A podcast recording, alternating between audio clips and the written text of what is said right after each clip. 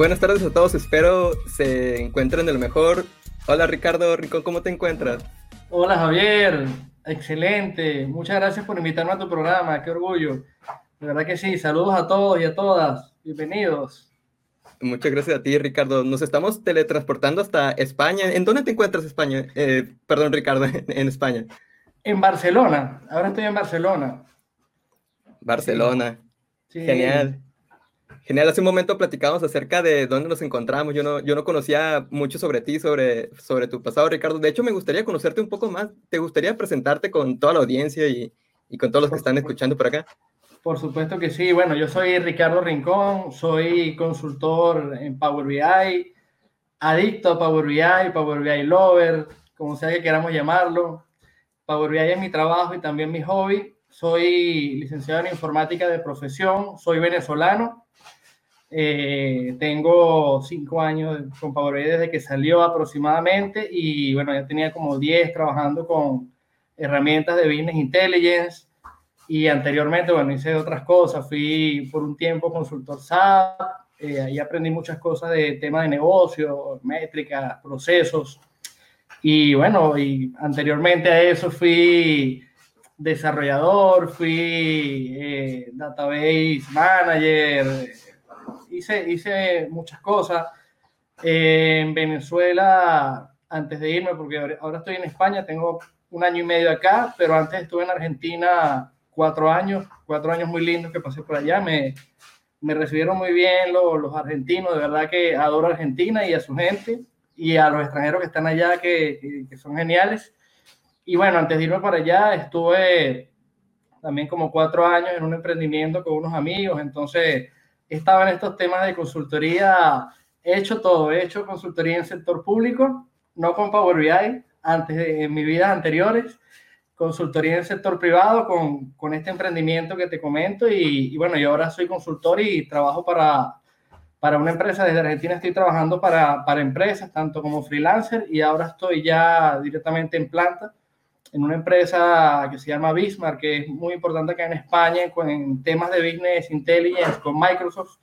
Incluso ganó premios a mejor partner del mundo hace un par de años en español y todo. Y, y bueno, bastante contento de poder hacer lo que me gusta. Yo respiro Power BI y realmente, aparte de los temas con la familia, eh, lo que más me gusta hacer es jugar con Power BI, así como tú, pues, eh, viendo todo, revisando todo lo que va saliendo, viendo los videos de las cosas nuevas, participando en eventos, hablando, participando en quizzes, presentando quizzes, todo lo que tenga de apellido Power BI realmente me, me gusta muchísimo, ¿no? Es algo a lo que en un momento decidí que me iba a dedicar y me iba a especializar en eso y bueno, hasta ahora lo he, hasta ahora lo he venido haciendo y siguiendo al pie de la letra, ¿no? Suena bastante interesante, Ricardo, porque me parece que has estudiado informática y has realizado bastantes tipos de proyectos, distintos emprendimientos, como bien comentas. De hecho, me llama la atención que hubiera sido, o bueno, tengo dos preguntas, porque cuando estudias informática, ¿qué es en sí lo que enseñaban en informática cuando llevaste la carrera? Mira, en, en, donde yo, hay varias, hay varias, digamos que hay varias concepciones, ¿no? También hay la ingeniería de sistemas, pero donde yo estudié enseñaba muy fuerte la, la programación, el desarrollo de software. Era como el, o sea, del 100% del, del pensum, el, el 70% era, era desarrollo de software, sobre todo de la parte informática, o sea, las otras asignaturas o las cosas que ahora han salido al, al, a la palestra, como los temas de, de, negocios, aplicaciones administrativas, de eso abarcaba muy poco. Más que todo desarrollo de software. Entonces, el que quería o el que se sentía pasión por las redes, por los temas de, UX, por ejemplo, no, tenía mucha, mucha oportunidad cuando yo estudié. Después que yo me gradué, yo me gradué en el 2005, en la universidad hicieron algunos cambios y empezaron a poner, digamos, ramas entonces, a que le gustaba más programar, todos, tenían, todos tenían que tener un mínimo de programación, digamos, de desarrollo en todos los lenguajes y todo eso. Pero luego habían como especializaciones, ¿no? Entonces, el que, el que le gustaba programar se iba por allí, el que le gustaba más temas de interfaz de usuario se iba por allí. En aquel momento no estaban de moda los datos, así que datos no había, pero bueno, se amplió un poco más. Pero cuando yo estudiara, muy, muy fuerte el tema de, de programación. De hecho, veíamos, podíamos ver en un mismo semestre tres materias de programación distintas, programar con siete, ocho lenguajes distintos. Y lo que me gustó mucho de, mi universidad particularmente, no sé si es igual en otras, es que tenían una idea de que en informática no te enseñaban lenguajes de, programación, sino que te enseñaban a pensar y a resolver problemas con herramientas, eh, con herramientas de, software, digamos, o, con desarrollo de software. Entonces, nunca te enseñaban, no ibas a ver una clase que te enseñaran Pascal, C++, nada. Siempre las clases eran de algoritmia, de lo que estuvieras viendo, cómo hacer algoritmos en pseudocódigo, y luego tú te buscabas la vida eh, con la herramienta que, que, fuera. Entonces te decían, bueno, el, el, primer proyecto de este semestre, de esta materia, se va a hacer con Delphi, un lenguaje de programación que a mí me gustaba muchísimo hace tiempo. Y bueno, tú tenías que aprender Delphi, ¿no? En, en clase no te iban a enseñar Delphi, te enseñaban a manejar listas y tú luego veías cómo las manejabas en Delphi. Entonces, eso era, eso era algo muy interesante y muy bonito, muy acertado del, del modelo de formación que recibimos nosotros. Pero también he visto, tengo amigos que también son ingenieros en informática, eh, licenciados en informática, ingenieros de sistemas, que los enseñan de manera distinta. En, algunos sitios los enseñan a, a, programar y les enseñan las herramientas y no está mal. Y otros que son ingenieros de sistemas y la parte de programación no es tan fuerte como la, como la nuestra, sino que van más orientados a, a todo lo que es procesos como tal, y automatización de procesos y todo eso. Otros que también son, eh, le llaman informática gerencial, que es más orientado a aprender ahora, ahora lo que serían las herramientas de BI, estaría incluido allí todo lo que es tema de software RP, desarrollo de software de negocio. Yo en, en, los cinco años de carrera vi una sola materia administrativa, vi principio de administración financiera y más nada, después a buscarse la vida afuera. Entonces, yo me acuerdo que mi, mi segundo trabajo, si yo tenía, yo empecé como desarrollador y no duré, no duré mucho porque ya como al, al año y medio me llamaron a mi segundo trabajo que eh, era de, de, líder de un área de base de datos, ¿no? de líder de, de base de datos de, una, de un organismo público en Venezuela y entonces yo contento porque a mí me encantan las bases de datos, eso fue mi, mi tema favorito en la, en la, universidad y era con Pobre, etcétera, eso era lo que me dijeron, ¿no? Y cuando llegué yo era responsable de todo el ERP, de esa organización que era gigantesca, estaba en toda Venezuela, tenía como 50 sedes, subsedes y, y el ERP eh, era un ERP hecho a la medida que lo vendían en Venezuela para organismos del Estado público y la base de datos era Informix, que yo nunca la había visto y bueno, ahí tuve que aprender de todo, aprender Informix, que bueno, una base de datos es una base de datos al final, aunque hay unas que son más complejas que otras, Informix es bastante compleja, y aprender todos los temas que bueno, fue lo, lo que quedó muy positivo de ese, de ese trabajo, que empecé a aprender lo que era el tema de negocio, procesos de negocio, presupuesto, contabilidad, compras, eh, y hasta eso me llevó a mi siguiente trabajo, de hecho yo estuve allí, creo que un poco más de un año. Afortunadamente aprendí rápido y de ese trabajo salté a otro, que era ser líder de una líder funcional de, de un área de SAP en otro organismo público en Venezuela. Eh, yo no había trabajado con SAP, pero como había adquirido bastantes skills en temas de negocio, pues me dieron la oportunidad y bueno, entré y me puse al día con el tema de SAP. Ahí estuve bastante feliz, estuve cuatro años en, en ese trabajo me encantaba SAP, creo que tanto como me encanta Power BI ahora, pero lo que no me encantaba de SAP era el tema de su comunidad. Yo siempre, yo pertenecía a la comunidad de software libre en Venezuela y a mí me gusta el tema de compartir, de compartir conocimiento, del conocimiento colectivo. Y SAP no era así. SAP era como que cada consultor por su lado. Eh, cuando tenías problemas consultabas con los, lo, no me acuerdo, Support, Support Node, creo que se llamaban de SAP, que era toda la base de conocimiento, pero no había ese calor de comunidad, ni siquiera los mismos consultores de, de las empresas, nosotros teníamos, yo era líder pero a veces teníamos consultores externos, ¿no? Y estos consultores de la misma empresa no se conocían unos con otros porque, bueno, cada quien estaba en, su, en lo suyo, ¿no? Entonces, por eso yo decidí, no, el momento que nosotros nos, fuimos, porque éramos un equipo de trabajo muy, muy, muy bonito, digamos, éramos muy unidos, nos fuimos todos juntos de ahí y yo podía seguir trabajando con SAP y decidí no seguir con SAP justamente por eso, porque no me gustaba, no, no, me, no sentía calidez, pues, digamos. Y bueno, me fui con estos, los mismos compañeros y armamos este emprendimiento que te estoy comentando, que estuvimos cuatro años más en eso.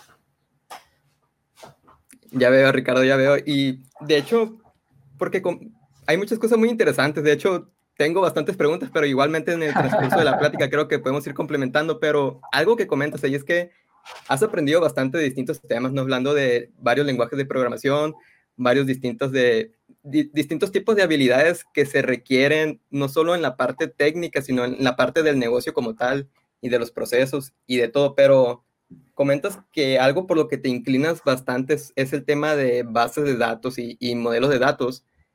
Mi pregunta más que nada para toda la audiencia que tiene la duda de cómo, cómo uno define o, o, tú en lo personal, cómo decides qué es lo que, a lo que más te quieres dirigir en un tema de, de, lo que quieres aprender, porque hablando de informática hay muchas cosas que se pueden aprender, pero igualmente no podemos abarcar todo en sí.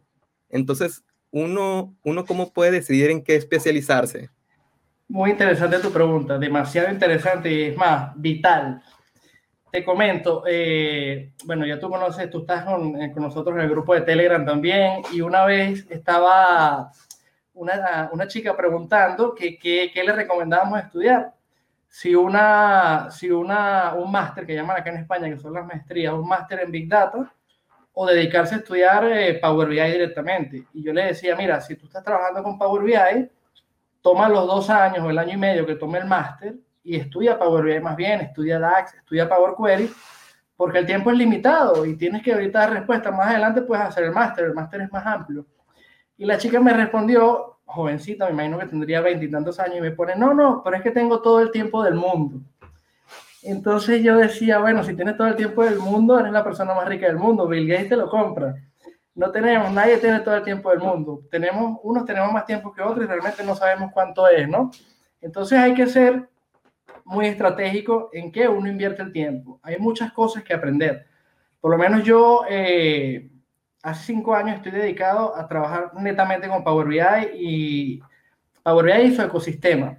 ¿Pero por qué? Porque el tiempo es limitado y sé que si dedico mi tiempo a otra cosa, pues simplemente se te empieza a olvidar el tema de Power BI de lo que estés haciendo.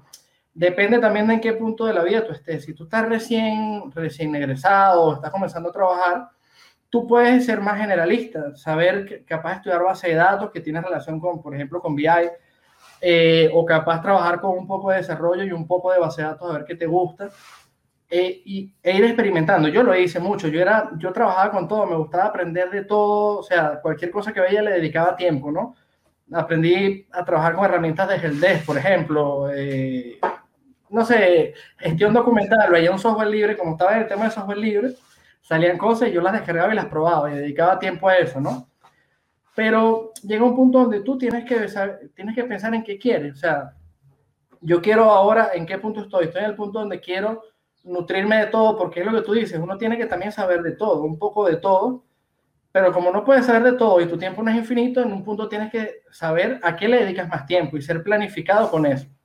¿qué significa? Bueno, yo quiero dedicarme a Power BI. Imagínate, yo nada más con Power BI, tú lo debes saber, Javier. Entonces, nada más en Power BI me siento usado, tengo ganas de estudiar. ¿Qué estudio hoy?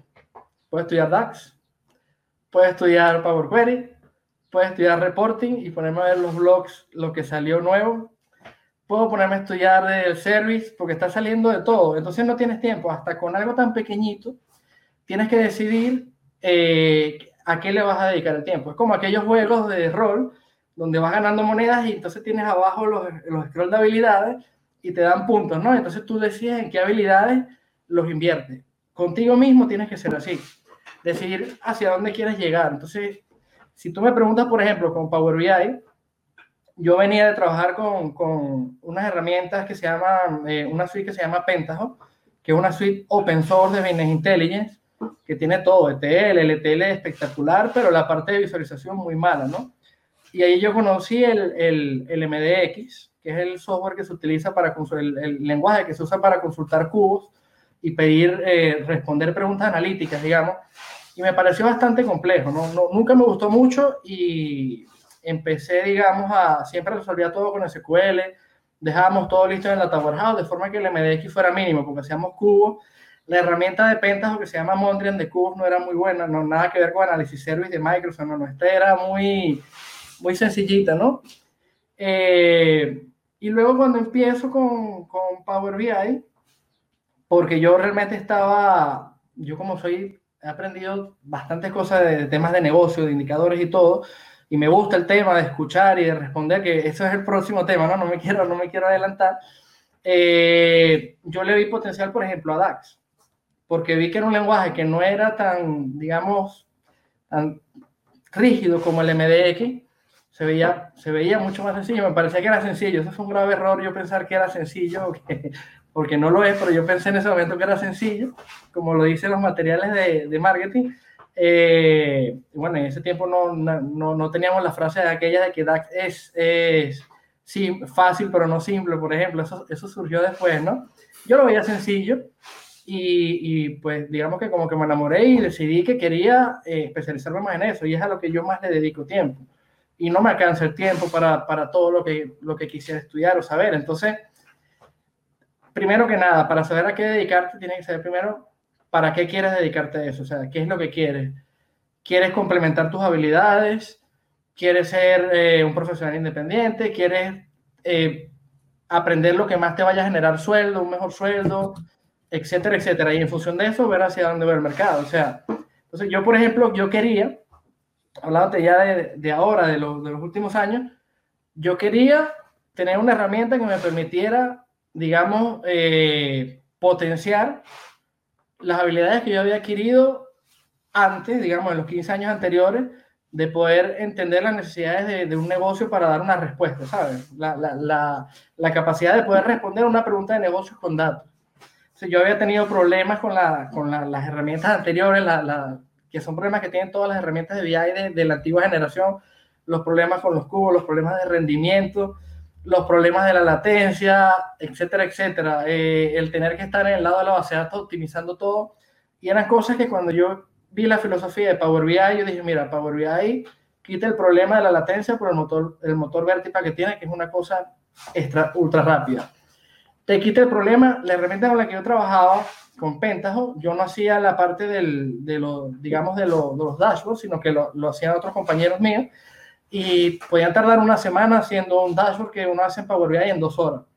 Entonces yo dije, esta herramienta para mí va a ser un toolkit para poder dar respuesta de negocio. Bien sea que yo después quiera trabajar esto de forma independiente, así como haces tú, Javier, que quiera dedicarme a, enseñar o que quiera trabajar para una empresa o, que quiera sacar análisis para mí mismo, esta herramienta me va a permitir a mí empoderarme y entonces yo decidí invertir todo mi tiempo en, en Power BI. Entonces, es una decisión que hay que tomar con mucho cuidado, porque si la tomas mal, bueno, terminas sabiendo mucho a algo que no es comercial o que no te va a permitir ganar buenos sueldos o que no te sirve para nada después o es una tecnología que está saliendo. Entonces, lo que yo recomiendo es tomarse su tiempo, tomarse su tiempo y decir, estoy acá, ¿qué quiero hacer ahora? ¿Hacia dónde quiero llegar? ¿Cuál es mi objetivo? Bueno, quiero saber muchas cosas porque yo quiero ser líder de Big Data de una gran empresa. Entonces no te sirve trabajar nada más con Power BI. Si quieres ser líder de Big Data de una gran empresa, hazte un máster, tienes que saber un poquito de todo, tienes que saber un poco de base de datos, un poco de Big Data, Hadoop, bueno, Hadoop ya creo que ya, casi no existe, Spark, Databricks, eh, Cloud, AWS, Azure, etcétera, etcétera. Entonces, por eso, primero, ver dentro de ti qué quieres hacer. Yo, por lo menos, en este último tiempo, te estoy hablando, siempre cuando hablo de este último tiempo es esta última etapa de, de mi vida, digamos, de cinco años para acá, yo lo que quiero hacer es experto en Power BI, o sea, y, y, a eso dedico mi tiempo. Y antes de eso aprendí muchas cosas, que capaz si no los hubiera aprendido no sería un buen consultor de, de BI en general, ¿sabes? Estos temas de negocios y todo eso. Pero es eso, pues es buscar dentro de ti, preguntarle a cuántas personas tú puedas, así como hoy la audiencia me está escuchando a mí, no se queden con eso, pueden preguntarle a sus profesores, a amigos del área, que consideran. Yo, por ejemplo, tengo un amigo, yo admiro muchísimo a la gente que después de tener toda una vida en algo, deciden cambiarse a otra cosa. Yo tengo un amigo que él tenía, creo que 15 años trabajando de ingeniero electrónico y ya estaba cansado y decidió cambiarse, hizo un curso de Data Analytics y estudió, yo le recomendé irse por Power BI. Y aparte porque me tenía a mí para darle una mano y se fue por Power BI y ahorita es un consultor muy, muy bueno, sabe muchísimo DAX. Eh, de verdad que, que, que le, le, pone amor a, a, la cuestión, pero entonces a veces anda como que, bueno, ya hace DAX y ahora, ¿qué hago? Ahora quiero, ¿qué más hago, Ricardo? Quiero meterme con Azure. Quiero, y le digo, bueno, pero mira, ya, ya cambiaste. Ahora fíjate qué, qué decides, qué te va a hacer feliz y dedícate a eso. O sea, te va a hacer feliz trabajar con base de datos porque nunca lo aprendiste y ahora es el momento, bueno, apréndelo. Y nada, en eso, en eso anda, eh, tratando primero de planificar en qué va a invertir su tiempo, porque definitivamente, ¿cuántas horas al día tenemos para estudiar? Suerte cuando estamos en la universidad tenemos bastante, pero cuando estás trabajando, tienes hijos, etcétera, etcétera, ya tienes, no sé, una, dos horas diarias, cuando mucho, cuatro los fines de semana. Entonces, si te comprometes a hacer un MBA, vas a tener dos años ese tiempo ocupado. No vas a poder estudiar más nada. es un compromiso de dos años. Igual, si te comprometes a hacer algún curso de, no sé, de Coursera, de Udemy, por ejemplo, los tuyos que son bastante completos para, para aprender con bastante casos prácticos, es un compromiso que tú estás haciendo de tiempo, o sea, del recurso más valioso que tienes. Entonces vale la pena primero pensar qué voy a hacer y para qué. Fabuloso, Ricardo. Y de hecho, de, todo lo que comentas, me, me causa un, un, impacto esto último que comentas de, de, con tu amigo, que le comentas que sí, que lo hace feliz, que, que lo está haciendo feliz cuando está aprendiendo. Entonces, yo creo que eso también es importante cuando alguien está aprendiendo, porque están viendo la tendencia, ¿no? Tal vez ven de que todo este tema de Business Intelligence con Power BI o con cualquier otra herramienta que es una tendencia, es algo muy solicitado en el mercado entonces puede ser que alguien empiece a estudiarlo y después de dos años de haber aprendido, no se sienta feliz con lo que está aprendiendo. Entonces yo creo que el factor de tiempo, y es crucial ahí definir si ir aprendiendo más sobre eso o parar de aprender ese tema, porque yo creo que si algo que estás aprendiendo, a pesar de que sea muy bien pagado, de que el nombre se escuche bien, los títulos, todo, pero si no te está haciendo feliz, si no te entretiene, y algo que también comentar, Ricardo, al inicio, que que comentas que a ti te gusta aprender, yo creo que puedes aprender de este tema sin ninguna necesidad, simplemente por diversión, simplemente por ver qué más se puede hacer.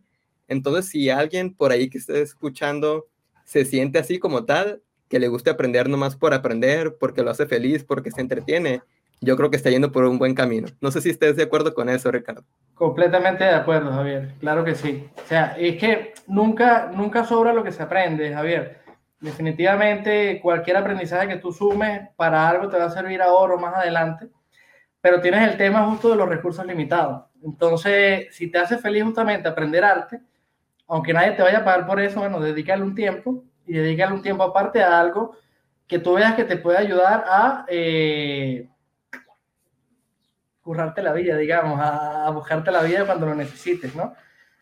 Eh, porque, claro, tienes que equilibrar las dos cosas. Yo, por lo menos a mis hijos, les digo eso, o sea, que yo quiero hacer esto, papá, yo quiero ser, uno me dice que quiere ser informático, yo le digo, pero no puede tu papá informático, y mi hija me dice que quiere ser doctora, después me dice que quiere ser maestra, y bueno, hija, lo que tú quieras, porque esa es tu vida y tú eres la que, la que, la que tienes que vivirla, pues realmente, y, y mis niños son chiquitos, ¿no?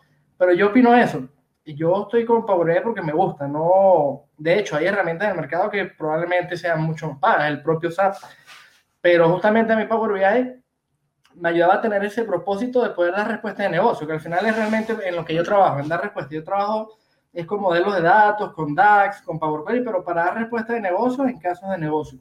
Y eso me hace feliz, realmente, y me hace feliz manejarlo bastante bien para poder dar esa respuesta de la mejor forma posible, ¿no? Pero si no me gustara, o si me deja de gustar, o si mañana Power BI deja de ser, porque una de las cosas que me trajo aquí fue el tema de la, la idea de, de, Microsoft con Power BI, de ser el YouTube de los datos y de democratizar el acceso al BI. Entonces, porque anteriormente, yo cuando comencé con el con BI, creo que en el 2000, eh, con esta herramienta de Pentajo, creo que fue en el 2010, más o menos, 2011, 2012, yo veía que había muy poca documentación en, respecto al tema, ¿no? Y todo estaba en inglés, comparado, por ejemplo, con, con, con, temas de base de datos. Obviamente los temas de base de datos tienen 30 años más, desde el 70, por allí, pero no, no se conseguía nada y empecé a investigar y me pareció que todo era muy elitesco, ¿no? Muy eh, MicroStrategy, Tableau, tú buscabas cursos, cursos carísimos, entonces no había forma, no había recursos de, de aprendizaje accesible y Power BI venía, inclusive Tableau y ClipView, tú los descargas y tú no puedes compartir lo que hace con otras personas. Eh, y me perdonan los expertos en esas herramientas si me estoy equivocando, pero es así. O sea, yo tengo el, el, el public, el free, pero no puedo compartir, tengo que pagar licencia. Y Power BI rompía con todo eso y se acercaba más al panorama este del, del, de la democratización, ¿no? Y eso fue lo que me trajo a mí a, a trabajar con Power BI. Si mañana Power BI cambia esa mentalidad y lo cierran, por ejemplo, que obviamente no va a pasar porque tiene un compromiso con, no desde Power BI, desde antes, Microsoft siempre ha sido muy abierto con sus herramientas, digan lo que digan. Si mañana lo cerraran y cambiaran a otra mentalidad corporativa, capaz yo me llevaría mi, no sé, mis talentos a otro lado, pues y me podría aprender otra cosa o me dedico a otra cosa, ya no lo sé, pero justamente lo que dices es clave. Y, y, lo ignoré en todo lo que hablé, pero primero que nada, ver qué es lo que te va a hacer feliz y te va a gustar, porque lo vas a hacer 8 horas al día, 10 horas al día, y si no te hace feliz por más dinero que tengas, no, no, no vas a estar bien. Pues. Y lo que tú dices, cortar las pérdidas. Lamentablemente, perdiste dos años y viste que no era lo tuyo, es preferible decir, bueno, hasta aquí, es una experiencia, aprendí, sea algo de Power BI, sea algo de BI, sea algo de Excel, pero no es lo mío. Lo mío es trabajar con las abejas, eh, enseñar, tal cual, y hacer algo que te haga feliz porque todo cambia en un instante. Entonces, no, sabemos, eso lo vi ayer en un, un video de una persona que contando aquel avión que aterrizó de barriga en el Hudson, uno de los que estaba en el avión, diciendo que aprendió eso, yo, yo coincido con eso, pues de que hoy estamos, mañana no sabemos, entonces hay que tratar de que cada día sea lo mejor posible, ¿no? dentro de las medidas de tus posibilidades. Pero bueno, eso más todo lo demás que dije, eh, balancear, balancear amor, felicidad con el tema de justamente que haya mercado para lo que estás haciendo. O sea, quiero estudiar antropología. Bueno, si te gusta estudiar antropología, pero mira cómo está el mercado y capaz te cueste insertarte en el mercado laboral, búscale una vuelta a la antropología, a ver si con eso puedes complementar con algún otro skill, ¿verdad? Por ejemplo, la antropología capaz te sirve para entrar en temas de recursos humanos en una empresa. Entonces, o estudias psicología al mismo tiempo, algo con lo que puedas también ser, eh, digamos, valorado en el mercado laboral. Eso hay que pensarlo también. Hay que, hay que balancear todo. Por eso te digo, hay que tomarse el tiempo para planificar eso. Es una excelente reflexión, Ricardo. Y de hecho, somos un poco más de 100 personas que estamos aquí en la conversación y espero que, que alguno o algunos se, se, lleven algo bueno de todo esto. Y, y, de hecho, yo sé que hemos hablado un poco de todo ya en este momento, pero tenemos como, por así decirlo, tres temas principales. Yo creo que nos has comentado un poco sobre tus inicios con Power BI, pero a mí en lo personal, lo que me gustaría conocer en sí, tal vez como a, a nivel de anécdota o, o alguna experiencia, porque lo que sí no he escuchado es cómo es que te enteras de Power BI o no sé si fue de algún conocido o por algún proyecto. ¿Cómo es que, si lo recuerdas, no sé, cómo es que te introduces hace cinco años a Power BI y, y, cuáles fueron tus primeras experiencias cuando, cuando empiezas a, a utilizarlo? Sí, me acuerdo, sí me acuerdo perfectamente. Fíjate que yo estaba en Venezuela, eh, estábamos con este emprendimiento, mi esposa se había ido a Argentina hace algunos meses, fue primero que yo porque yo tenía algunos compromisos con esta empresa, ¿no? Donde estaba, porque, principalmente porque éramos amigos. Y bueno, yo tenía toda mi vida, yo prácticamente desde yo en cargo de, no líder, digamos, cargo operativo, estuve un año y después empecé a, hacer, a, estar en cargos de liderazgo, obviamente siempre liderazgo técnico, nunca liderazgo, digamos, medio, donde tenía que siempre estarme ensuciando las manos, pero dirigiendo equipos técnicos, que también es lo que me gusta. Más, más arriba de ahí es algo que ya me aburro, ¿no? Yo tengo que estar con las manos en el, en el lodo.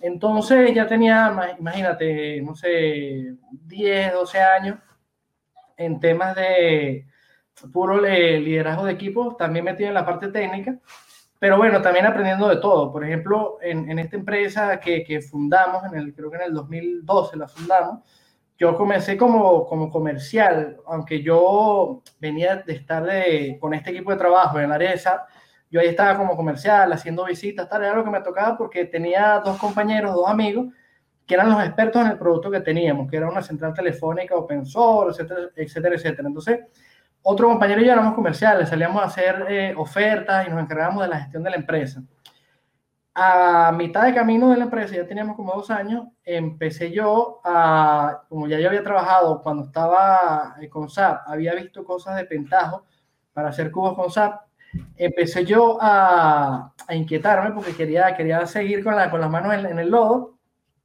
y empecé a, a fomentar eh, productos de Business Intelligence, ¿no? Con ventaja. Empecé, empecé yo solo y hasta que vendí mi primer proyecto, eh, fue un tema de formación, de, de ventaja justamente, reporting. Hicimos ese y luego empezaron a surgir por esa experiencia otros. Ya teníamos una línea de negocio consolidada. Entonces levanté yo esta otra y llegó un momento en que em, empecé a conseguir gente experta en eso.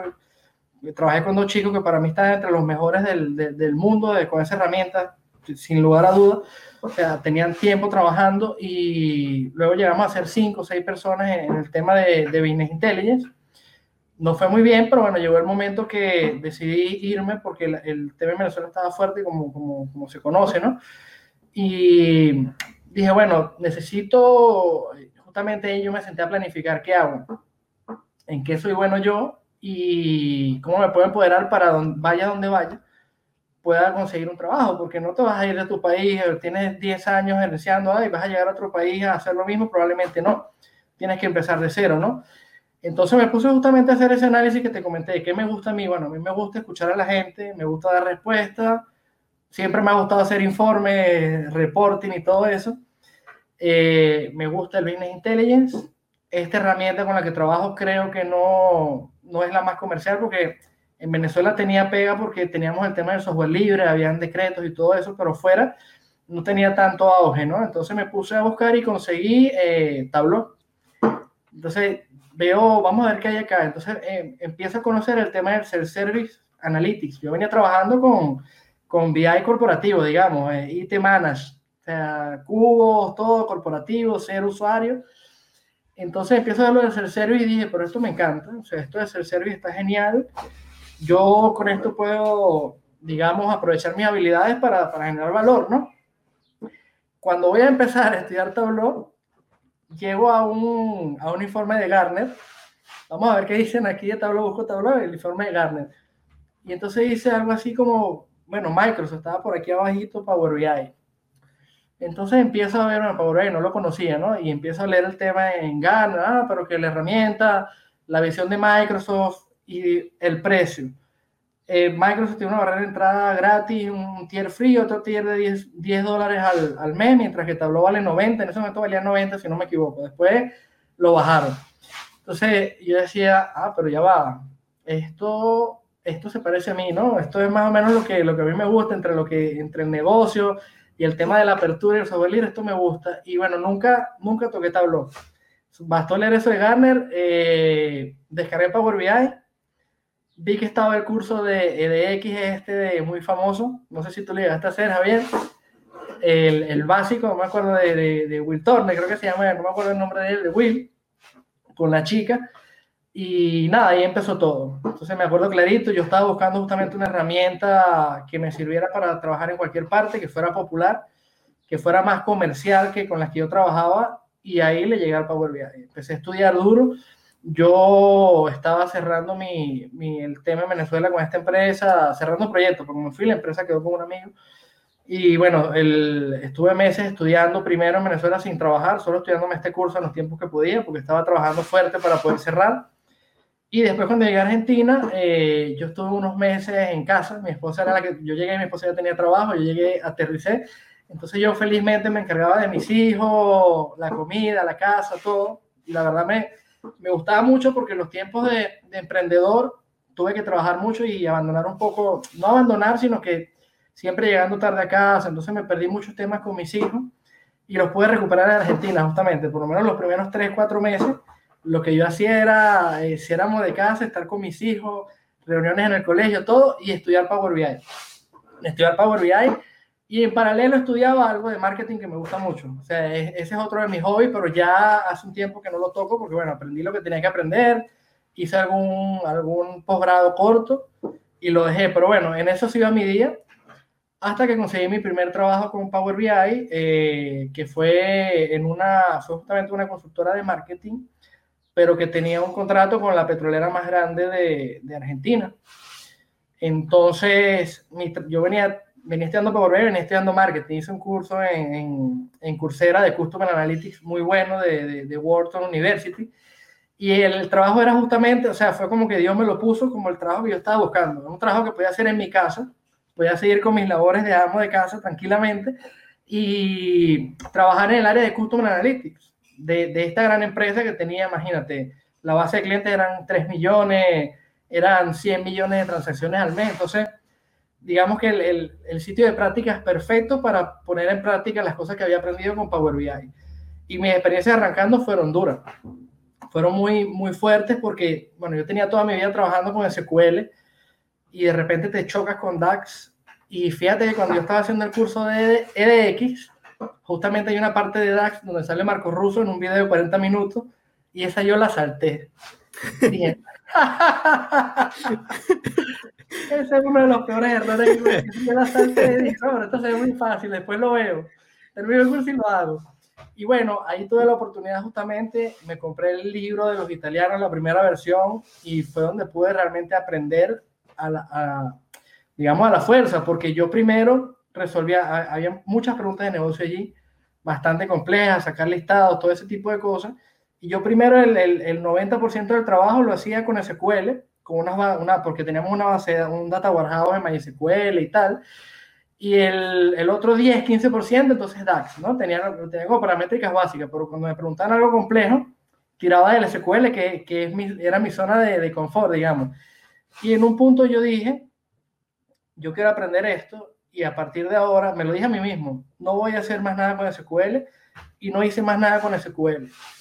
Eso me costó, la verdad, por lo menos durante dos meses, trabajar bastantes horas al día, que no me las estaban pidiendo porque a mí no me pedían que entregara los resultados con DAX o cuando yo tenía que entregar un listado, un informe, una presentación. Eso me costó durante dos o tres meses, desvelo, noches sin dormir, fines de semana trabajando, pero terminé por lo menos aprendiendo lo que yo quería aprender, aprender a manejar el DAX y obviamente en, en tres meses, por más duro que le des, no vengas de donde vengas y seas quien sea, no vas a ser experto en esa herramienta, pero al menos podía responder todo lo que me preguntaban en el trabajo y, y de paso le agarré cariño al DAX. Entonces, a partir de ahí, pues, tenemos una buena relación, ¿no? A veces tenemos nuestros traspiés y todo, pero, pero por lo general nos llevamos muy bien. Ya, ya, y, y, algo que me llevo, fíjate, de lo que comentas, y tal vez algunos de aquí se pueden sentir un poco similar. De hecho, estoy viendo algunos de sus comentarios y vamos a poner en pantalla en un momento. Si quieren dejar sus comentarios o preguntas para Ricardo, en un momento los revisamos. Pero comenta, Ricardo, que, que antes de comenzar con Power BI, eh, ves acerca de Tableau un poco sobre, sobre la herramienta. Algo muy similar que me ocurrió a mí es también ver sobre Tableau. Y, y yo recuerdo también que cuando, cuando yo vi sobre Tableau alrededor de 2016, si mal no recuerdo, en 2016 lo veía porque me aparecía en publicidad de redes sociales. Creo que es algo que Power BI o Microsoft no hace tanto como lo hace Tableau en, en invertir en, en publicidad que aparece en motores de búsqueda, en redes sociales y demás. Entonces veía que ponían las visualizaciones sorprendentes que tiene Tableau, es, es algo que, que, me sorprendía y es lo que llamaba la atención en, lo personal. Entonces, en Udemy me encuentro con algún curso de, de Business Intelligence y en ese curso utilizan Tableau. Entonces recuerdo que comienzo a utilizarlo y, y no tuve la mejor experiencia con, con ese curso. Entonces recuerdo que, que no seguí mucho con, con, la herramienta y casualmente unas semanas después, en la empresa en que colaboraba, había algunos compañeros que ya, habían empezado a utilizar Power BI, precisamente porque recientemente, en 2016, en la empresa se había migrado eh, todas las plataformas, o más bien se había implementado que todos los colaboradores de la empresa tuvieran Office 365, y esto incluyendo Power BI también. Y, y bueno, recuerdo que, que, algunos compañeros empezaron a utilizarlo, no sé si por diversión o, o, por qué, pero, pero de alguna forma yo entro a una reunión y veo que empiezan a presentar sus reportes con Power BI. Fueron los primeros, siendo que la mayoría de las personas los presentan o los presentaban eh, con Excel o los presentaban tablas por medio del correo, los proyectaban en, en, en, la, en el televisor, un televisor muy grande, y proyectaban sus correos, ¿no? sus, sus correos con sus tablas, cada quien a su manera pero recuerdo que ellos fueron los primeros que lo presentaron con Power BI. Entonces fue ahí cuando me, me quedé pensando, wow, se ve muy interesante. Empecé a preguntarles sobre qué les había parecido. De hecho, les preguntaba si también conocían sobre Tableau y recuerdo que no lo conocían. Entonces me, me quedé pensando de que esto puede ser una oportunidad, esto que hicieron los compañeros con Power BI y ahora que todas las personas tenían Power BI, el servicio incluido en Office 365 en la empresa, es una oportunidad para la empresa y para mí de aprender más. Entonces fue ahí cuando yo empiezo a aprender y es ahí donde pregunto yo a la audiencia que está escuchando si, si tienen alguna experiencia similar. No sé si iniciaron con Tableau o alguna otra plataforma o si iniciaron con Power BI.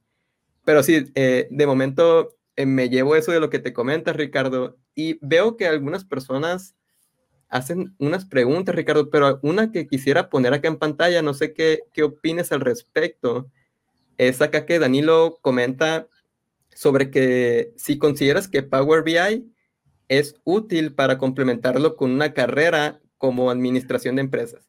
Algunos por acá escucharon que, que tú comenzaste eh, en toda esta carrera, ya que has estudiado informática, pero para alguien que, que estudie una carrera de administración o similar, ¿qué pudieras opinar? Mira, Danilo, es más importante todavía que para quien estudie informática. Power BI es el complemento perfecto para las carreras administrativas, economía, porque siempre te van a estar pidiendo informes de, del tipo de informe de gestión para los que Power BI está como anillo al dedo.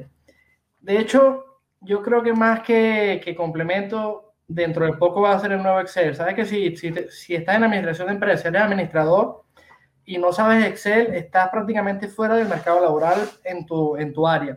Yo estoy seguro que pronto con Power BI va a ser lo mismo y ya en el cine ya no vamos a escuchar Excel porque Excel y PowerPoint son eh, populares tanto en el cine como en la televisión. Tú siempre escuchas en muchos programas Excel y PowerPoint y pronto ya verás que escuchas Power BI. Si estás en administración de empresa, comienza ya. Si te faltan dos años de carrera, tienes dos años, vas a salir como administrador de empresa, experto en Power BI, va a ser como que hables cuatro idiomas entonces, por supuesto que sí. De hecho, no solo complemento, sino que sería errado no aprenderlo estudiando eso. No, no solo administración de empresas, contaduría pública, economía, cualquier carrera del área económica eh, requiere una herramienta como Power BI. Power BI es la única que te va a permitir descargarlo sin que tengas que pagar nada, hacer trabajo y entregárselo a sus compañeros, aprender en conjunto. O sea, eh, Tableau, por ejemplo, la puedes cargar gratis, pero no vas a poder compartir el trabajo con tus compañeros.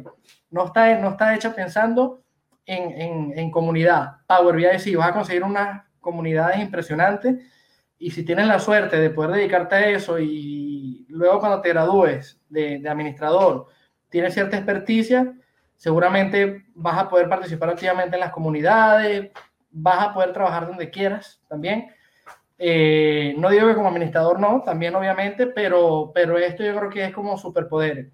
De hecho, si, si escuchaste lo que yo comenté, parte de por lo que yo decidí trabajar con Power BI, más que mi, mi, mi background como, como analista de Business Intelligence, es como analista de negocio, digamos, por, por, el tema de que a mí me gusta ir y escuchar a un usuario que tiene un problema de cualquiera de, de sus procesos de negocio tengo datos y poder resolver ese problema o poder darle esa respuesta con los datos que tiene. Entonces, en el caso de un administrador también, tú eres el responsable de gestionar los recursos de una empresa y, y Power BI pues te ayuda en cualquiera de los procesos en los que, en los que estés gestionando. Entonces, un rotundo y absoluto sí, no complemento, lo considero indispensable. Ah, que puede ser otra herramienta. Bueno, genial, pero yo te recomiendo Power BI, obviamente. O sea, entre escoger una herramienta que es gratis, que la tienes disponible y que no te limita, con otra que sí te limita, entonces yo te recomiendo la que, la que es gratis está accesible, ¿no? Pero, ¿qué más te puedo decir? Sí, sí, sí, sí, sí. Un sí grandísimo. Ricardo, ¿y pudieras coincidir? Porque, por ejemplo, acá Carlos, y no sé si alguna otra persona también comenta, yo creo que es una pregunta similar, considerándolo en el ámbito de contaduría pública, auxiliar contable, ámbitos de contabilidad, pero yo creo que a lo mejor la pongo un poco más difícil la pregunta, Ricardo. ¿Se puede decir que, que pudiera aplicar para cualquier persona de cualquier carrera o, o sí, sí considerarías que variaría la, para cada carrera? Mira, depende, Javier, depende de qué tipo de analítica tú quieras dar, porque Power BI tampoco es una herramienta para hacer cualquier cosa con datos. Power BI es una herramienta para hacer analítica descriptiva, informes, cuadros de mando y, y, tiene algunas funcionalidades de inteligencia artificial y machine learning. También tiene funcionalidades de teles y todo eso, pero hay cosas en las que hay otras herramientas. Por ejemplo, en temas de simulación. Tú eres ingeniero industrial y quieres hacer, tienes que aprender son herramientas de simulación de procesos, de optimización lineal. Capaz te conviene más aprender Python o, o paquetes específicos. Si estás estudiando matemáticas, Ojo, nunca te va a sobrar Power BI. Si tú eres ingeniero industrial o matemático, Power BI te va a servir de algo. Pero volviendo a lo que dije, que el tiempo es limitado, capaz si eres matemático, te conviene más estudiar MATLAB o estudiar Julia, que es un lenguaje de, de Machine Learning o Python, que dedicarle todo el tiempo a Power BI, puedes dividir el tiempo, pero nunca te va, nunca te va, nunca te va a sobrar la herramienta. Entonces, básicamente, pero toda carrera que tenga que ver con la empresa, con gestión de la empresa o con gestión de procesos, por ejemplo, eh, una carrera, no sé, inclusive alguien que esté estudiando, puede ser hasta, hasta inclusive medicina, no sé, pero que tenga, eh, si se quiere, ambición de llegar a la parte de de gestión médica o de gestión de lo que tú, lo que tú, lo que tú estás estudiando. Pero tú quieres, en algún punto, tú estás orientado a la gestión, tú en algún punto quieres gerenciar. Entonces Power BI te va a ayudar a lograr eso. Aparte, obviamente, todo el, conjunto de skills que tienes que tener, Power BI, ser una herramienta de BI, si eres muy bueno en eso, te va a ayudar a promoverte también a, un cargo de, de, gestión si es lo que te gusta. O hacer tu trabajo más rápido. Tú eres, aquí dicen, auxiliar contable a una empresa comercial. Si planificas bien las cosas y te haces un módulo de datos, capaz lo que tienes que hacer con Excel todos los meses manualmente, entonces lo puedes hacer con Power BI, digamos, o con automáticamente, entonces llegaron los archivos nuevos, refrescar y tienes tus informes y te ahorraste el trabajo y puedes dedicarte a hacer más cosas, a estudiar, no sé, con Power BI o con la plataforma Power, porque también tienes las otras herramientas que también te ayudan a automatizar cosas. Entonces, pues también, esta respuesta también, sí, comience mañana mismo. De una vez. Fabuloso, Ricardo. Yo creo que, porque hay muchas personas que, que empiezan a preguntar con distintas carreras, pero creo que eso engloba algunas carreras y, y muchas gracias por lo que comentas. Me gustaría tocar el segundo tema, Ricardo, y, y, sé que ya hemos hablado también un poco sobre esto durante esta charla, pero fíjate, hay una persona eh, una persona que escribió un par de ocasiones en las redes sociales, ya que vio sobre este podcast y anoté aquí sobre, le gustaría conocer, es algo muy global, pero lo que él pregunta sobre el tema de consultoría en Business Intelligence, que igualmente algo que yo me llevo de lo que comentas es que a ti te gusta mucho y has aprendido desde la carrera que el resolver problemas de negocio es algo clave en este tema de consultoría en Business Intelligence. Entonces, lo que me pregunta también acá, no tengo su nombre, pero me pregunta, ¿pueden mencionar algunos tips para consultores freelancers sobre cómo ser un consultor y cómo vender proyectos en Business Intelligence? No sé si, si te gustaría comentar algunos tips sobre este tema. Por supuesto, yo también he sido freelancer cuando, como te comenté, Argentina en los primeros meses, tuve el primer trabajo fue, digamos, modalidad freelancer híbrida para una empresa, ¿no? Mira, primero para ser freelancer de Business Intelligence, tienes que saber Business Intelligence. Y Business Intelligence es algo muy amplio, ¿no? Entonces, ¿qué tienes que saber? Lo mínimo. Lo mínimo es trabajar con una herramienta que perfectamente puede ser Power BI. Espero que sea Power BI trabajar bien con esa herramienta, no es que tengas que ser experto, pero por lo menos tener las nociones de la herramienta, porque cuando eres freelancer, eh, si no estás claro con la herramienta con la que estás trabajando, vas a perder dinero, porque vas a cotizar una cantidad de horas para resolver un problema, 8 horas y vas a tardar 25, por ejemplo. Entonces vas a perder dinero y va a terminar tu hora costando la tercera parte de lo que tú pensabas que iba a costar, ¿no? Entonces, primero, manejar bien una herramienta que ojalá sea Power BI, Segundo, si vas a ser consultor de BI, tienes que manejar tema de negocio. No es que vayas a hacer un MBA porque no todo el mundo puede, pero ahora la educación está al alcance de la mano. Tienes que saber de métricas, saber de planificación estratégica. La gente se pasa esto por alto, pero es muy importante para que cuando te sientes con alguien del negocio, alguien de ventas, puedas entender lo que es un KPI, lo que es una meta, lo que es un plan estratégico y todo eso. Luego, dedicarte a estudiar eh, procesos de negocio. ¿Cuáles son los procesos de negocio? O lo que es la cadena de valor. La cadena de valor es algo muy importante. Son todas las actividades que realiza una empresa para lograr su propósito, ¿no? para entregar valor a sus usuarios. ¿Y qué, qué compone la cadena de valor? Pues los procesos logísticos, los procesos de fabricación, si es una empresa que fabrica, eh, los procesos financieros, los procesos de mercadeo y venta, recursos humanos, eh, y los procesos justamente productivos, el core de negocio. Hay procesos de core, ¿verdad? Que cambian para cada empresa. Si es una empresa química, la fabricación de productos químicos será su core. Pero siempre tienen los procesos auxiliares que son la finanza, el marketing, los recursos humanos, la logística, que para todas las empresas tienen que estar. Y cada uno de esos procesos tiene sus propios indicadores de negocio. Que no los quieres aprender todos porque es mucho, bueno, entonces aprende los del ramo con el que te quieras dedicar. Entonces puedes aprender mucho de procesos financieros, estudiar algo de finanzas, algo de contabilidad, base de administración, capaz, más allá de, de, cuál sea tu formación, puedes aprender de cualquier otra cosa, porque aquí somos camaleones. Los consultores de BI tenemos que estar en capacidad de poder aprender un proceso de negocio en torno a lo que son su forma de medirlo y sus métricas. Entonces, si tú nada más sabes Power BI, pero te sientas con un usuario y el usuario te dice que quiere un balance general y no sabes lo que es eso, entonces ahí ya empiezas mal, digamos. Entonces, para ser freelancer, a veces ser freelancer es complicado porque requiere que tengas los skills. Capaz si, si comienzas, si, no, si consideras que no tienes los skills todavía, capaz es mejor no empezar como freelancer, sino comenzar empleado en alguna empresa que te permita trabajar con Power BI, en el proceso que tú quieras trabajar o con lo que tú quieras trabajar.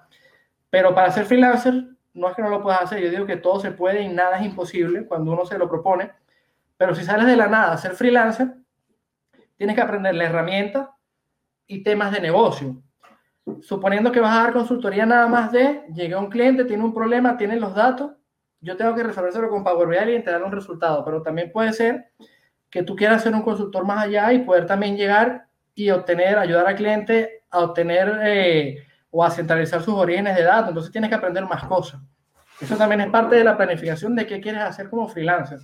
Puede ser una persona que maneje de todo y le llegas a una empresa mediana y le dices, yo voy a tomar eh, estos orígenes de datos que tú tienes, voy a tratar de organizarlos y los voy a explotar para que tengas valor. Entonces ya tienes más trabajo, ¿no? Ya tienes trabajo técnico y trabajo de negocio. Yo recomiendo, si, si ya eres una persona formada, que tienes todos esos skills, lo puedes hacer. Si no, que te dediques a una, a una sola cosa o a la parte técnica, digamos, el back de lo que es el BI, que es la parte de tele, integración de datos, que es más complejo, digamos, más técnico, o la parte de negocios, digamos, de, ir, hay unos datos, hay un problema y resolverlo. Para el que venga de cero, igual, pensar con el corazón qué es lo que le gusta, si, asumiendo que ya tienes un mínimo de conocimiento de todo, ¿no? De SQL y tal. Si no, no manejas nada, entonces mejor empezar por negocio empieza duro con Power BI fuerte y aprende negocios. No es que le dediques años, pero estudia. Estudia temas de cadena de valor. Ahora mismo busquen en Google lo que es la cadena de valor y sus procesos. Y cada uno de esos procesos se interconecta con otro y se mide de distintas maneras, tiene distintas métricas.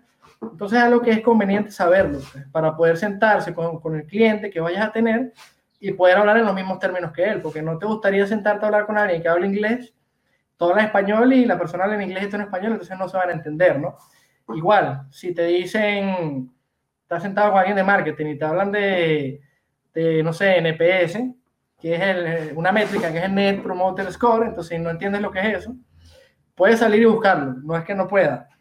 Pero si ven que no lo sabes, van a pensar que no sabes de marketing y que va a ser complicado trabajar contigo porque te van a tener que explicar todo, ¿no?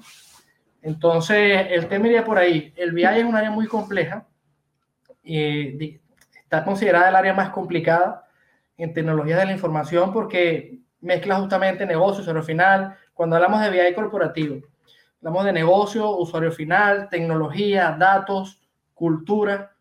Eh, pero yo, cuando me hablas de freelancer, digo, empezar pequeño, freelancer, empezar en algo pequeño, Power BI más negocio, ir a empresas y resolverles problemas que tengan con datos que tengan en Excel, en pequeñas bases de datos, armar pequeñas bases de datos, aprender un poquito también puede ser de, de base de datos, pero sin pretender que vas a salir a ser freelancer desde cero y vas a ser experto, ingeniero de datos con Azure.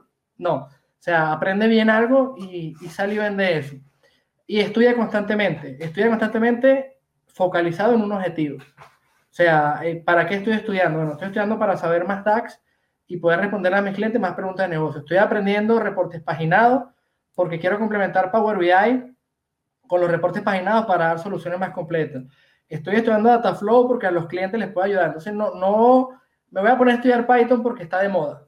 Como decía Javier, no, no, no es por la tendencia, sino algo que te vaya realmente a servir en lo que estás haciendo. Bien sea que sea freelancer o bien sea que estés dentro de una empresa, tengas un trabajo, trata de estudiar cosas que te gusten, pero que también aporten a hacer más fácil tu trabajo y hacer más fácil tu día a día, ¿no? Entonces, pues bueno, y, lo más importante de todo, por más que estudies, eh, la consultoría en eh, necesita escucha activa. Necesita escucha activa, necesita que tienes que escuchar a la gente para saber qué realmente necesita. Hacer cosas de BI, proyectos de BI, soluciones de BI sin escuchar a los usuarios y asumiendo cosas, es un grave error que te puede llevar a hacer malos modelados, malos modelos y a invertir horas en cosas que el usuario al final no le van a generar ningún valor. Y el que sabe lo que le va a generar valor al usuario es el mismo usuario. No somos nosotros. O sea, no podemos creer que sabemos más de lo que el usuario necesita que nosotros. Estamos para hacer un trabajo en equipo que requiere la escucha activa. Entonces, muy importante saber escuchar, saber leer entre líneas lo que el usuario está pidiendo y escribir y estar seguro de que, de que lo que entendiste es lo que el usuario realmente necesita, validar las cosas. Afortunadamente Power BI es una herramienta que te permite hacer prototipado rápido, entonces no perder tiempo. Tomarse el tiempo para agarrar un papel y un lápiz y pintar un dashboard en papel y lápiz para que el usuario lo vea y te diga, sí, eso es lo que yo necesito. O sea, ese es tiempo que no vas a perder, es tiempo que vas a ganar y que te vas a evitar perder más adelante. Estoy simplificando, obviamente, el viaje es extremadamente complejo. Estoy pensando en algo muy pequeño, donde vas y ayudas a, a un cliente a resolver un problema que tiene con los poquitos datos que tiene que están bien, porque tampoco es tema de ponerse a, a limpiar datos que estén mal. Eso ya entraría en otro tema de data quality, que es muy complejo. Pero pensando en, en ese nicho donde puedes freelancear bien, eh, con estos consejos te, te, puede ir, te puede ir de maravilla, ¿no?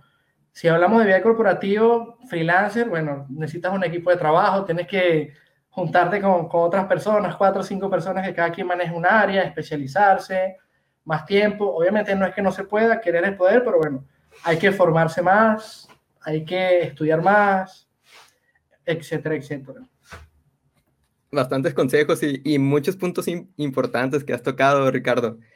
Algo que comentas ahí, porque muchas personas quieren ser consultores o quieren ser freelancers. Me ha, tocado que algunas personas me dicen que no les gusta mucho la interacción con, con los usuarios, con los clientes también muchas veces. Entonces, yo creo que ahí sería un punto no a favor. Sería algo para ser consultor o freelancer. Es, es yo creo que lo más importante. Muchas personas dicen, ah, ya soy un experto o, sé bastante sobre Power BI, entre otras tecnologías, ya puedo ser un freelancer o consultor. Pero en base a todo lo que comentas, es tal vez mínimo el porcentaje de lo que se requiere de tecnologías en comparación de todo lo que se requiere saber a nivel de negocios y a nivel de comunicaciones con el cliente, otros tipos de habilidades para hacer eso que bien comenta Ricardo, de, de la escucha activa, saber conocer los requerimientos que tienen, saber conocer, poder conocer el problema que en realidad tienen porque muchas veces tal vez tienen un problema y el cliente te empieza a decir, quiero que en Power BI me hagas esto, esto y aquello. Y e, el cliente escucha de que Power BI es lo mejor, entonces yo lo quiero con Power BI, te dice el cliente. Pero a lo mejor es algo que no se puede hacer con Power BI, o, o más bien lo que el cliente quiere es tal vez una página web. Y el cliente dice, ah, quiero que lo hagas en Power BI, todo. Pero en realidad lo mejor es hacerlo desde algún lenguaje con, con una página. Es un decir, tal vez esto nunca ocurra, pero puede No, no, sí ocurre, sí ocurre. A mí me ha pasado recién que me, me plantean un caso de negocio, y, pero es parte también de, de, todo lo que uno viene aprendiendo, ¿no? Y también de saber un poco de las otras herramientas que también hay que estar al tanto del panorama de, de, datos en general y de herramientas tecnológicas, ¿no? no nunca sobra. Pero, por ejemplo, habían problemas que me planteaban y no eran problemas para solucionar con Power BI, puntualmente temas de de simulación justamente de escenario optimización lineal que no es la herramienta como tal. Entonces, mira, Power BI no es para esto. Podemos resolver una parte del problema con Power BI y así. Pero yo te recomiendo que busques esta herramienta. Y en ese momento, eso tiene bastante tiempo ya y salió alguien, no, es verdad que aquí en la empresa tenemos una herramienta específica, un paquete que hace eso justamente. Vamos a ver si nos da una licencia y todo eso. Entonces también también hay que saber un poquito de lo que está, o sea, qué se puede hacer, si estás en tema datos, qué, puede, qué puedes lograr, y eso es lo bueno de saber la herramienta y de saber de negocio y de saber escuchar. ¿Qué puedes resolver con esto y qué no? Porque si te metes en un proyecto que no es para hacerlo con Power BI, capaz nadie va a quedar contento ahí. No va a quedar contento ni el cliente ni tú, vas a trabajar muchísimas más horas, el cliente va a perder su tiempo y vas a terminar entonces yéndote a la solución original o planteando otra cosa, o va a venir otra, otra persona y lo va a plantear. Entonces, esa es otra cosa importante, que yo siempre lo manejé desde que estaba en Venezuela, inclusive vendiendo proyectos de otras cosas. Está bien que si tú sales y quieres vender un proyecto, está bien, plantea lo positivo, pero sin, sin decir mentiras, ¿no? Una cosa es que tú ofrezcas algo y que sepas que es muy difícil, que te va a costar trabajo hacerlo, y otra cosa es que salgas y vendas algo que es mentira. O sea, o que le vendas al cliente algo que no necesita, por ejemplo. O sea, capaz el cliente quiere resolver un problema que no, no es necesario resolver con Power BI, porque es un problema muy sencillo y lo puedes resolver de otra manera, entonces es mejor tú decirle, mira, si tú lo sabes, obviamente, si no lo sabes, le, yo te lo hago con Power BI, pero si lo sabes, esto lo puedes resolver tú, no sé, con una combinación de correo y ya, no hace falta que yo venga y esté tres días aquí, te monte un gateway, etcétera, etcétera. Entonces, eh, vas a quedar mejor y capaz la próxima vez el cliente te llama para algo que sí requiere Power BI. Entonces, claro, eso es la mayoría de los problemas de negocio los puedes resolver con una, una, herramienta como Power BI, pero puede pasar que no. Entonces, tú por querer vender, inventas hacer un Frankenstein con Power BI y otra cosa y no correspondía tenerlo allí, digamos, por ejemplo. Entonces, es algo que también hay que, hay que tener muy en cuenta. Excelente, Ricardo. Y, bueno, llevamos un poco más de una hora. Esta sesión la teníamos programada para una hora, pero un par de preguntas, Ricardo, antes de irnos al, próximo tema y, ya también para cerrar. Igualmente para todos los que están escuchando en directo, pueden dejar sus últimos comentarios por acá. Me acaban de, hacer llegar, porque hice un anuncio en, Instagram sobre este podcast y sobre el tema de consultoría, me, hace llegar una sugerencia eh, un usuario sobre si, si puedes comentar, Ricardo, acerca de, de casos de éxito empresariales por decisiones tomadas con BI, ya, ya como en tema como consultor con algún cliente. No sé si, si tendrás algún ejemplo o alguna anécdota en, en, mente.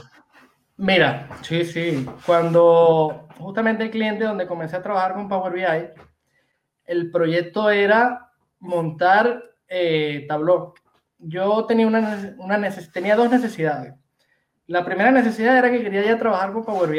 Yo había hecho muchos proyectos en la vida real muy complejos con otras herramientas en Venezuela y había estudiado bastante Power BI, era el momento de salir del ruedo, ¿no? Entonces tenía esa necesidad.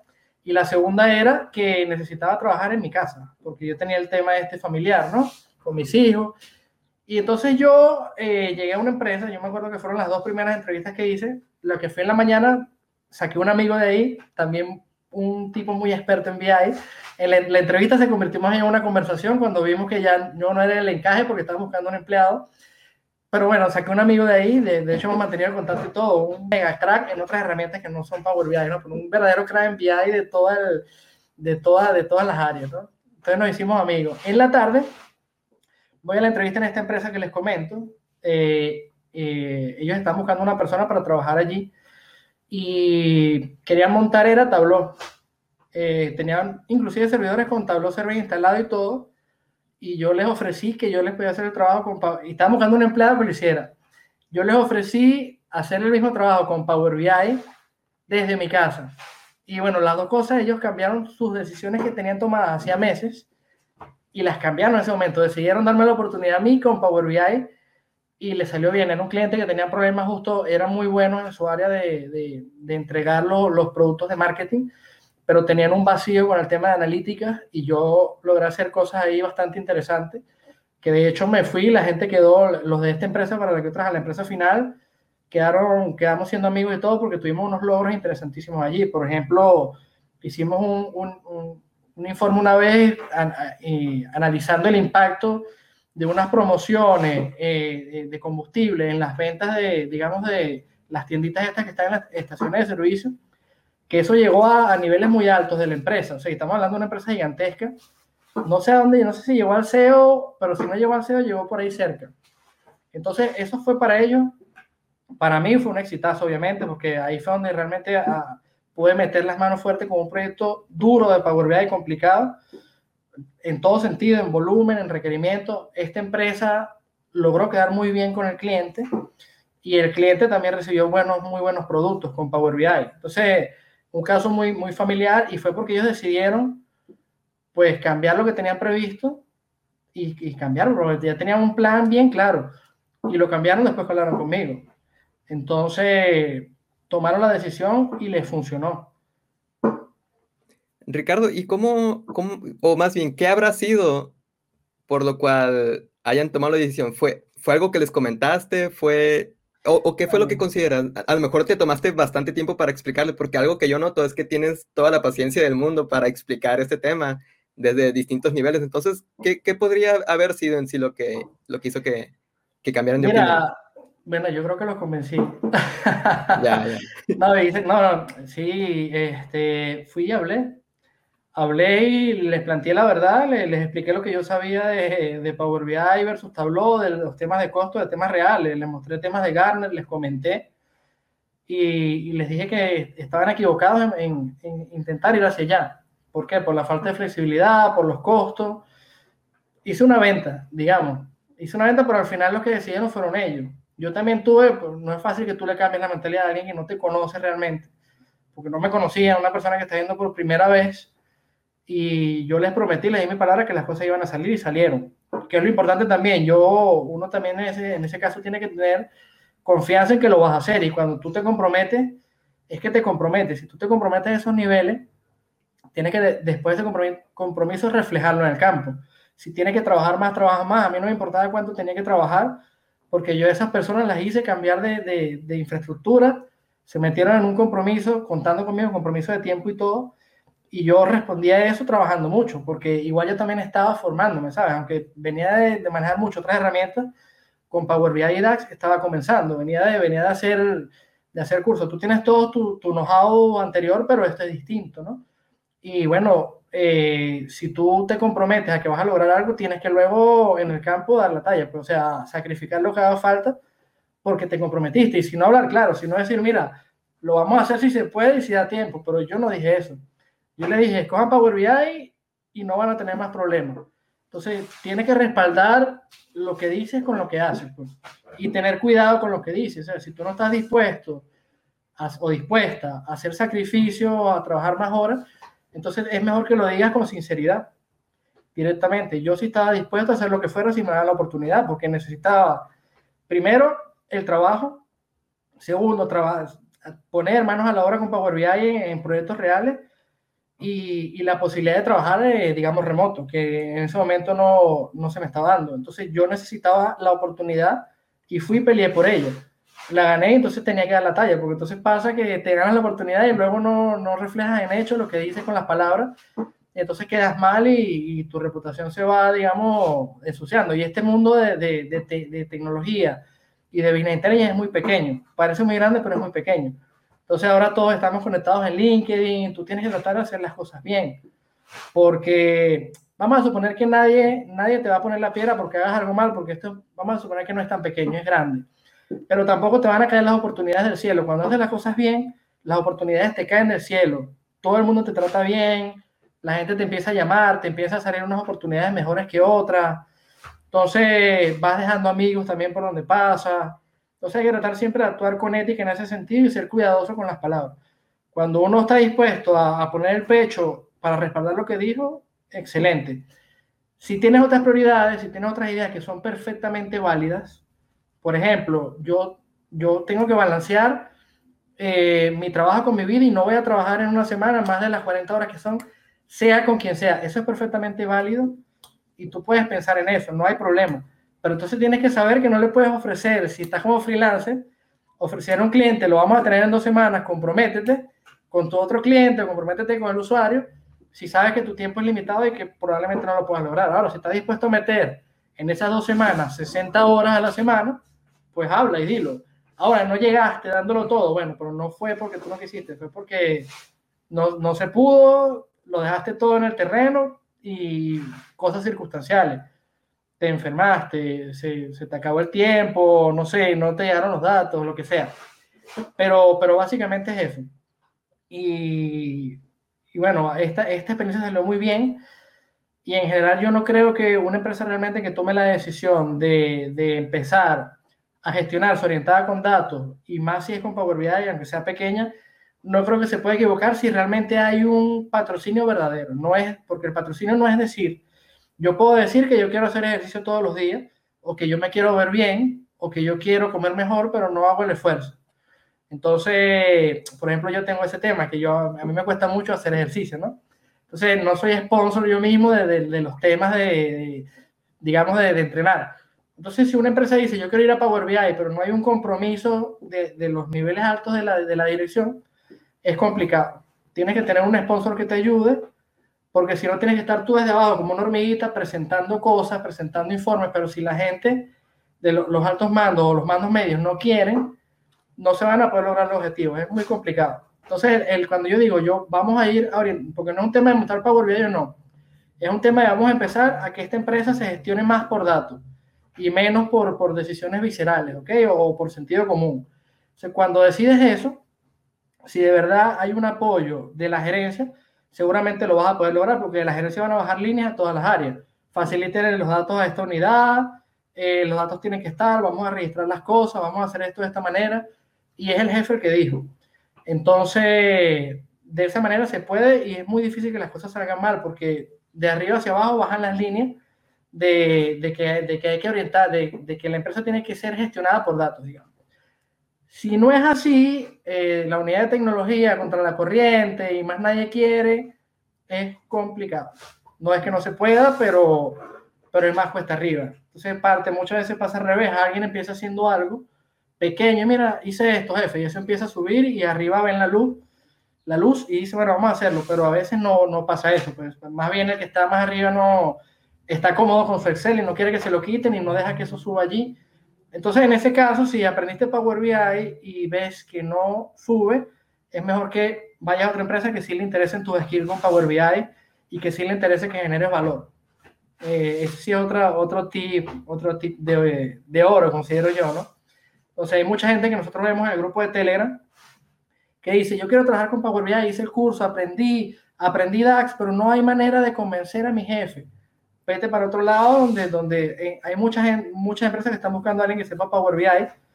Vete a alguna, capaz vas a ganar un poco menos, capaz ganas más, no sé, pero seguramente la vas a pasar mejor, vas a, vas estar construyendo cosas con tus manos que van a ser provechosas para la empresa, ¿me entiendes? Y en tu tiempo libre, bueno, construyes cosas que puedan ser provechosas para la humanidad. Va, si te provocó un sábado hacer un informe de COVID, te paras y lo haces porque ahí está Power BI para que lo haga. Entonces, pues eso. Es, genial todo lo que comentas, Ricardo, y, y, de hecho para todos aquellos que quieren ser mejores freelancers o, consultores, yo creo que tienen mucho de qué tomar nota de todo lo que comentas. Igualmente pueden regresar esta conversación y, y volver a ver todo lo que has comentado. Pero sí, eso, eso último que comentas, yo también lo he aprendido a la mala, por así decirlo. Eso de querer convencer a, alguien en que utilice o que haga algo de cierta forma, yo creo que no es de las mejores experiencias que nos podemos llevar. Entonces, sí hay que seguir buscando a alguien que, sí podemos hacer los primeros comentarios, ¿no? De que, por ejemplo, hablando de Power BI, de que Power BI nos ayuda con esto y aquello, y intentar convencerlos a la primera de, algo, pero si ya no se ven muy convencidos desde el inicio, yo creo que es mejor pararle y, buscar otro tipo de proyectos con alguien más que sí lo desee. Pero sí, otra cosa que comenta Ricardo, que, que lo mencionaste sí nomás, pero me parece muy interesante para todos aquellos que, quieran ser consultores o igualmente atendiendo a la pregunta de cómo vender como consultor, yo creo que es muy importante ser activos en LinkedIn. Lo comentaste hace un momento así nomás, pero ser activo en LinkedIn, en las distintas dinámicas, en los distintos comentarios que hay, yo creo que va a ser de bastante valor para, para todos aquellos que quieran ser consultores. Otra cosa, Ricardo, ya como, como última duda sobre el tema de consultoría.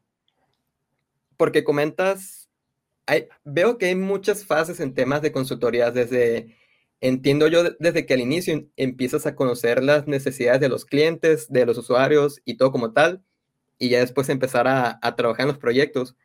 Pero tal vez de una forma general, desde la parte de, ya que que has conseguido un cliente, tal vez que ya le, o de hecho no, yo creo que desde antes, de que hay un prospecto, ¿cómo empiezas tú o cuáles serían los pasos a un nivel general de un consultor? ¿Cómo es que empiezas a recabar toda su, información o sus problemas o necesidades?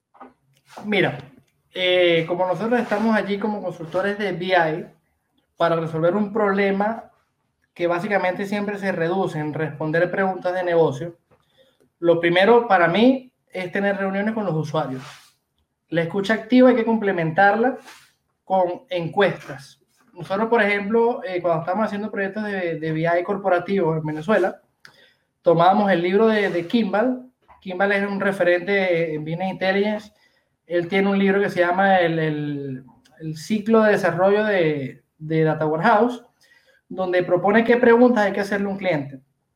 Pero básicamente son preguntas como, por ejemplo, ¿cómo mides, cómo mides el éxito de tu unidad o de tu proceso de negocio?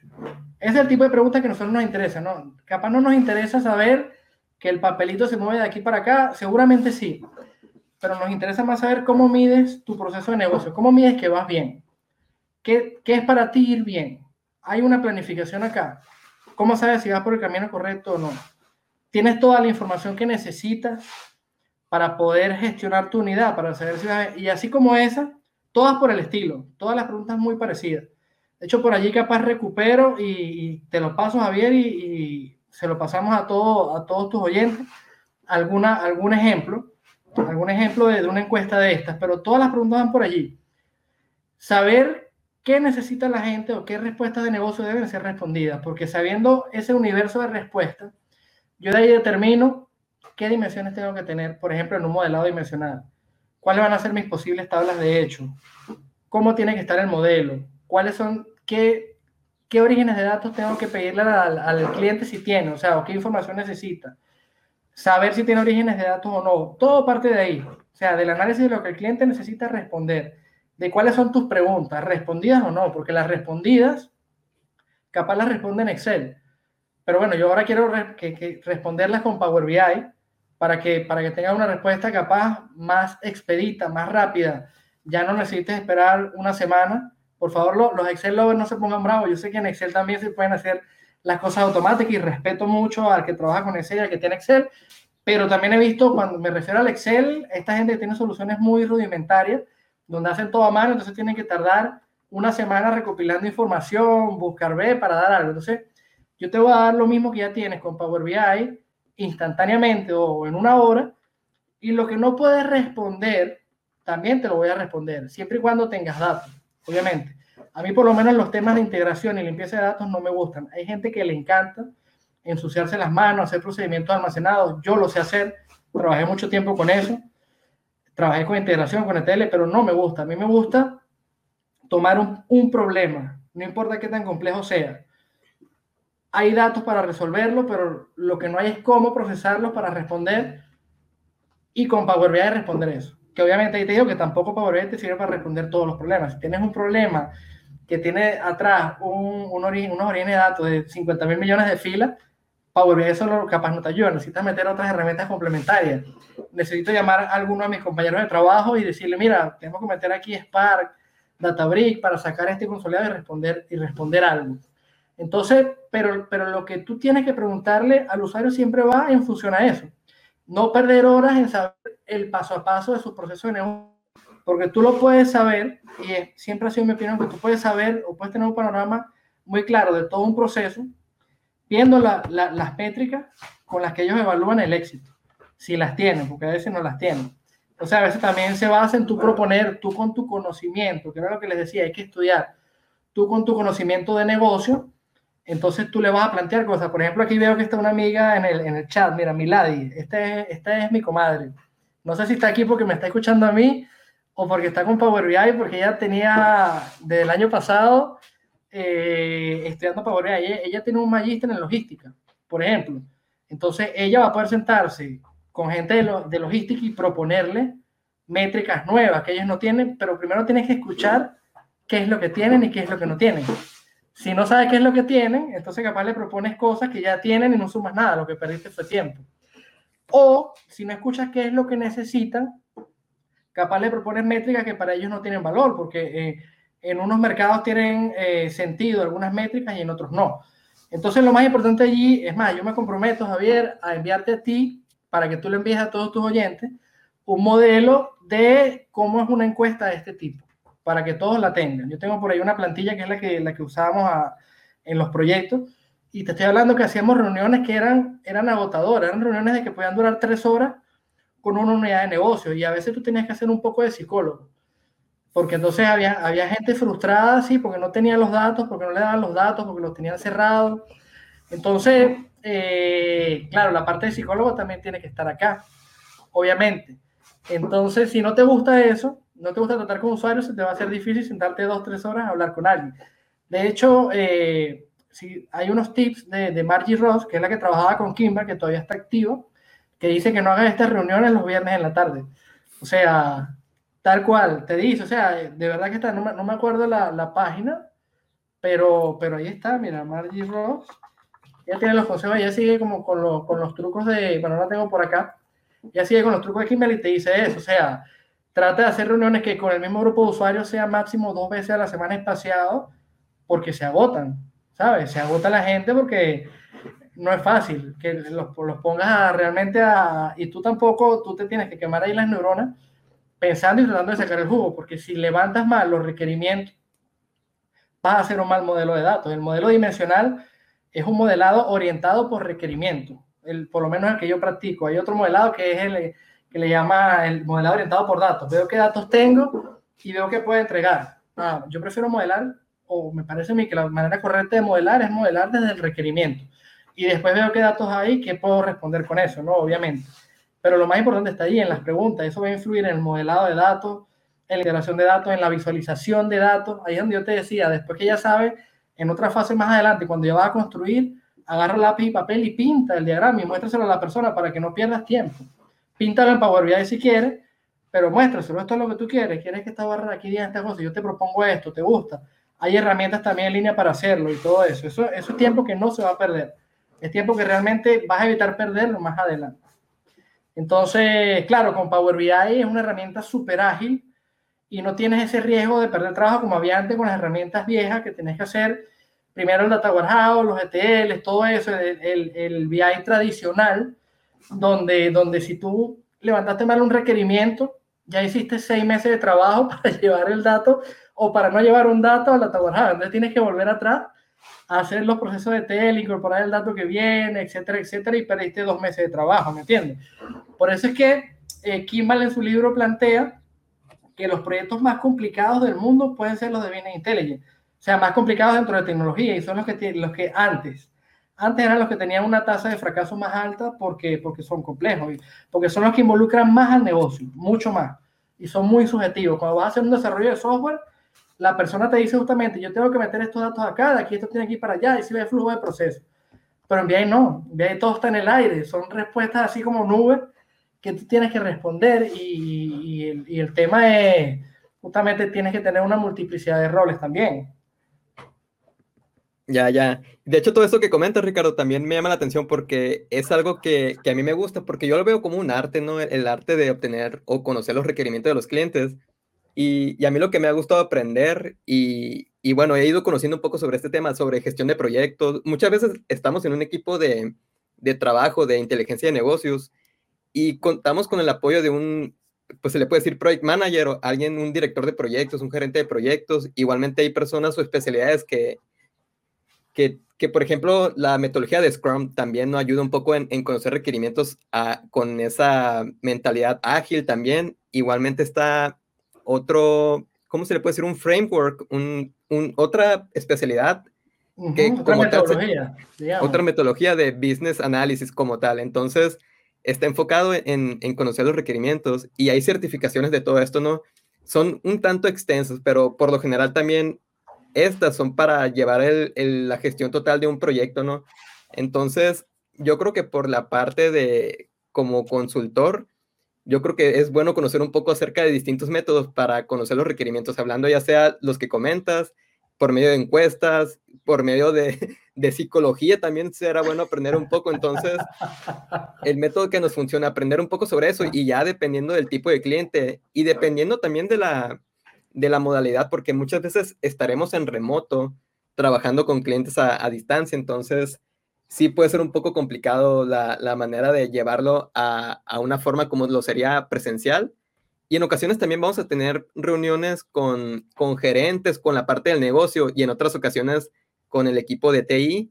Entonces sí, sí va a variar un poco, pero sí yo creo que, que va a ser muy bueno conocer un poco sobre las metodologías que comenta Ricardo. Sí, señor, y fíjate, fíjate lo siguiente, Javier, que me, me, hablaste de gerencia de proyectos, y eso también forma parte de la cadena de valor de una empresa, aunque no está dibujado en la propia cadena, es transversal, porque en la empresa lo que se hacen, la mayoría de las cosas son o son proyectos o son actividades recurrentes. Y, y es una de las cosas que debemos conocer los consultores de BI, cuáles son las métricas en la gerencia de proyectos, tradicional o ágil, aunque sea por encima.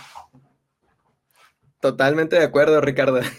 Es genial todo esto y de hecho se me ha ido el tiempo volando acá en la conversación, Ricardo, pero tenemos un último tema y como tal es un, es un tema que se divide tal vez en dos experiencias. Por mi parte te comentaba que, he visto algunas de las dinámicas de Power BI Quiz, la versión en inglés, y he visto, después me enteré de que eras partícipe de, de esa dinámica ya con tu nombre de usuario, que hace un momento lo, preguntaban por acá, creo que lo vi hace un momento, acá comenta eh, Argenis sobre de dónde viene el, el, nickname de Nexus 150, e, igualmente he visto ese nickname en, en, Power BI Quiz ganar en algunas ocasiones. ¿Qué nos pudieras comentar acerca de esa experiencia, Ricardo? Y también sobre cómo surge, yo creo que también nos puedes hablar un poco al respecto e invitar acá a todos los que están escuchando sobre Power Quiz en español.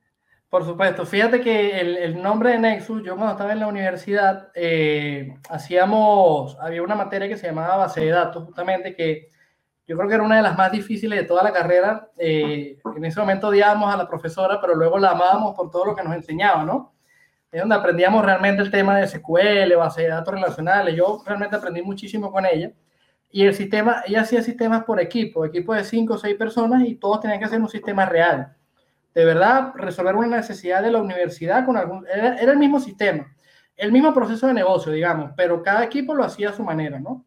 Entonces, el de nosotros se llamaba Nexus. El sistema era Nexus.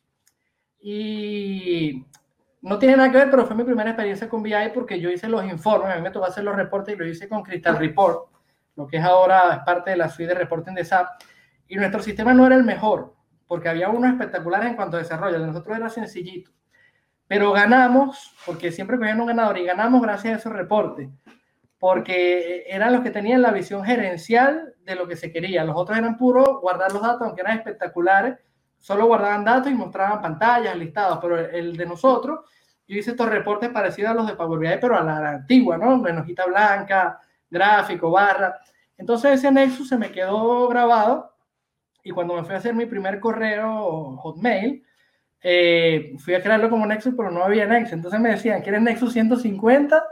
O Nexus 15000, bueno, Nexus 150 y se quedó como un alias, pues, que lo uso para, lo uso para todo, ¿no? Entonces, no tiene ningún significado más allá de ese y como es mi Twitter, también es arroba Nexus 150 y el, el chico que, que, creó los quizzes en inglés, eh, él pide que coloques tu nickname de Twitter o tu nombre, entonces yo colocaba el nickname de Twitter que es Nexus 150 directamente.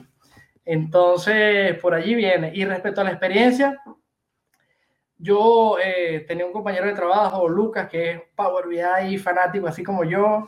Eh, te la pasé estudiando todo y nos contábamos cosas. Entonces él me contó de los quizzes.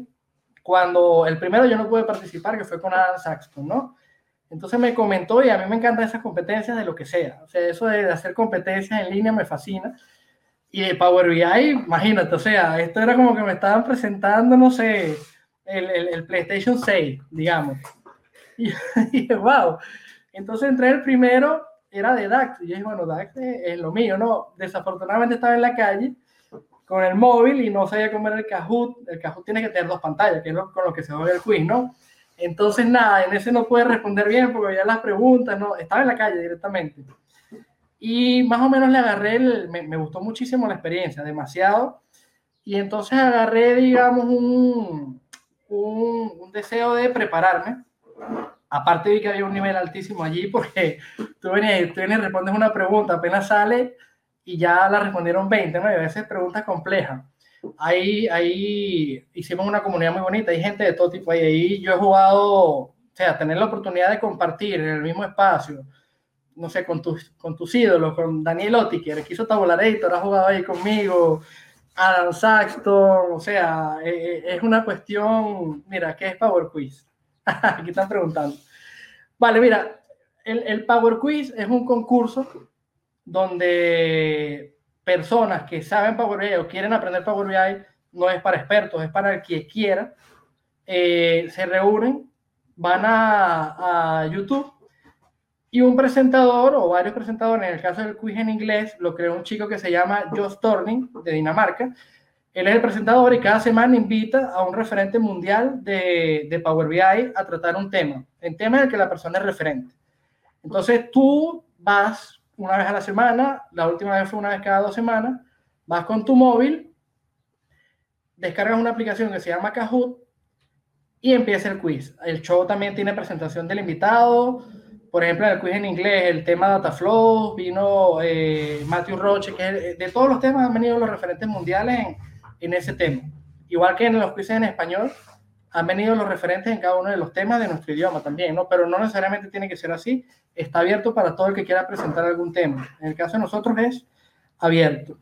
Entonces tú vas con Kahoot y estás compitiendo, aquí se ve el teléfono, Kahoot, que es una aplicación de, de concurso, y tú estás compitiendo contra el resto de los participantes. En el caso del quiz en inglés, hay un grupo muy bonito allí de personas. Hay muchas personas expertas en Power BI, conocidos, bloggers. Eh, Adam Saxton ha jugado, Daniel Otiquier, Alex Dupler, Alex Power, con todos ellos hemos competido. Eh, eh, ¿Quién más te puedo decir que me, que me suena ahora? Richie Zapra es un competidor, es uno de los que más ha ganado quizzes eh, él, es, él es de Inglaterra y es un mega crack. Ahorita fue uno de los reconocidos como arquitecto de Power Apps, que hay pocos en el mundo. Él también juega toda la semana. Eh, otros MVP, super user también juega. Hay varios super users de estos del foro que también juegan. Entonces la competencia es muy divertida para todos. Para los que saben, eh, es divertido, pues estás con otros que saben y estás compitiendo, a ver si ganas o no ganas, ¿no? Y el que quiere llegar a aprender, como yo también he estado, yo he ido a juicios donde son temas que yo no manejo, los he estudiado, por ejemplo, el tema de las API, yo como no soy desarrollador lo conocía, pero lo estudié para el quiz un rato y aprendí muchísimo allí. Y en otros voy a, ganar, pues en otros voy directamente a ganar. Cuando son los temas que yo manejo, voy a tratar de ganar o de quedar bien en el, en el podio. Entonces, nada, a mí me parecía muy, muy divertido y tomé como una rutina. Cada tema es distinto, cada semana hay un tema. Governance, seguridad, eh, data flows, cualquier tema de Power BI. Prácticamente los han tocado todos. Y para mí era una motivación para conocer un tema que probablemente no lo usaba en mi trabajo del día a día, no lo conocía, o un tema en el que podía perfeccionarme, en el que ya, que ya supiera y podía aprender más cosas, ¿no? Aprender todo lo que pudiera del tema.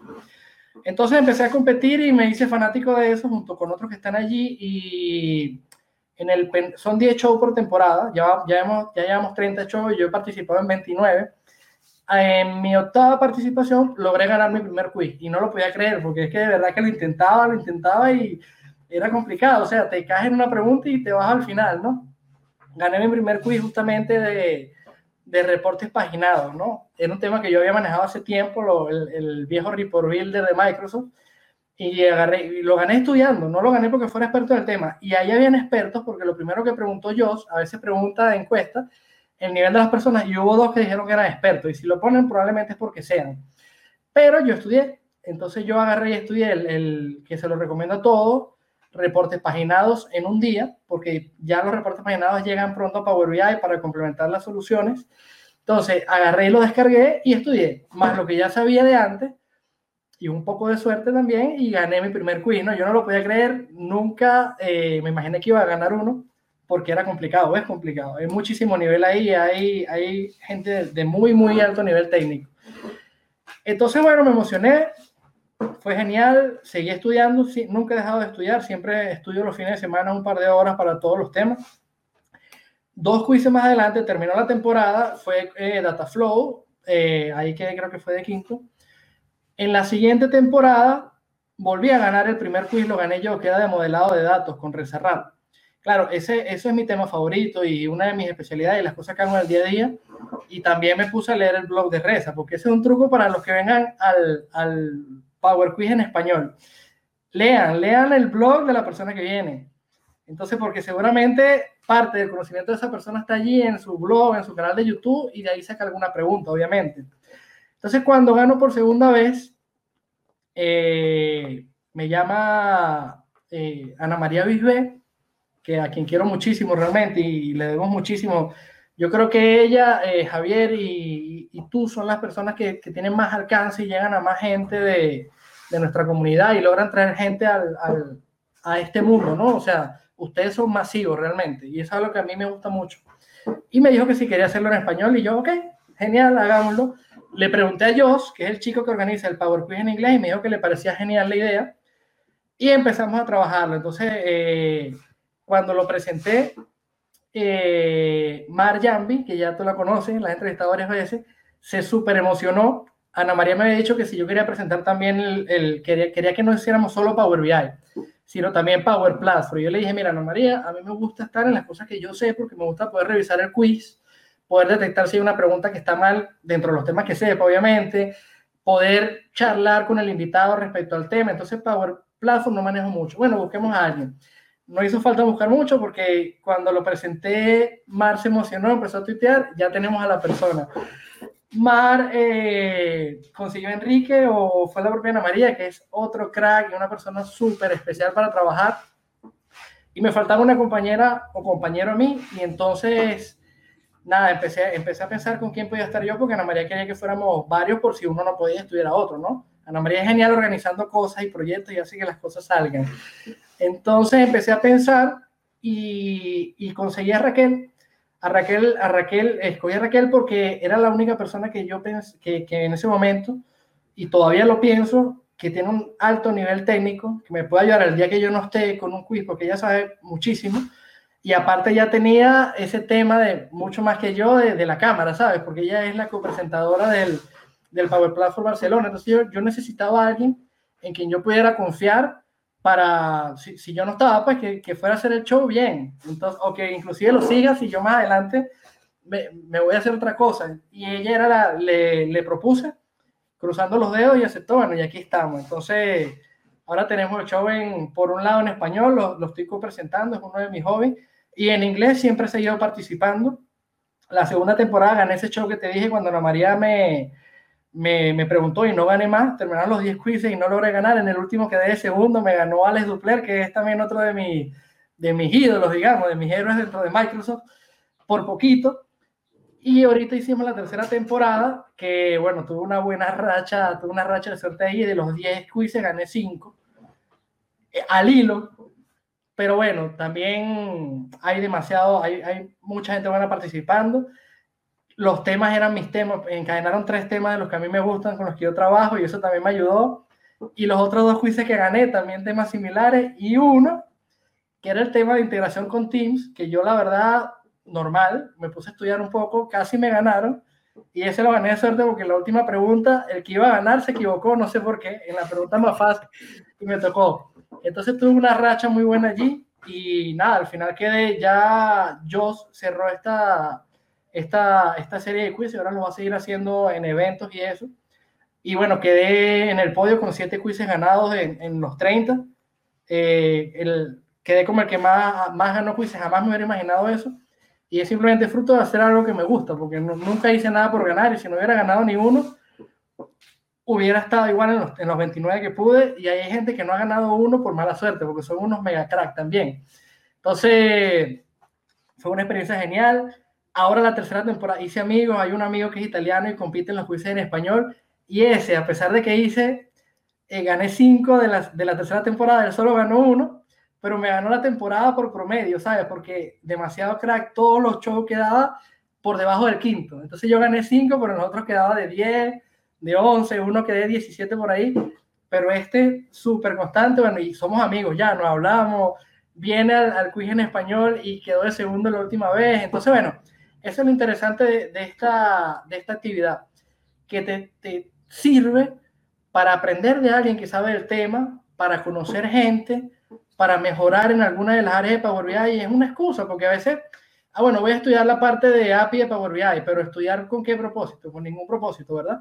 Entonces, cuando te perfilas a que quieres ir al quiz, no a ganar, pero por lo menos a, a responder algunas preguntas, eso te motiva a estudiar y el resultado es que vas a aprender algo es estudiar algo con un propósito. Entonces, los quizzes en español, invito a todos los oyentes, mañana tenemos uno muy importante con un crack de España, Miguel Egea, de un tema fundamental, modelado de datos. La cita es en YouTube, mañana a las 7 y 30 de la noche. No sé si tienes el enlace por ahí, Javier, para ponerlo acá. Si no lo, lo, tienes allí. Por acá lo tenemos, o igualmente si, si ven en la descripción del, del video, ahí lo, lo, está. Si lo están viendo desde LinkedIn o desde YouTube, ahí lo tienen, pero igual lo, lo pego en un momento por acá.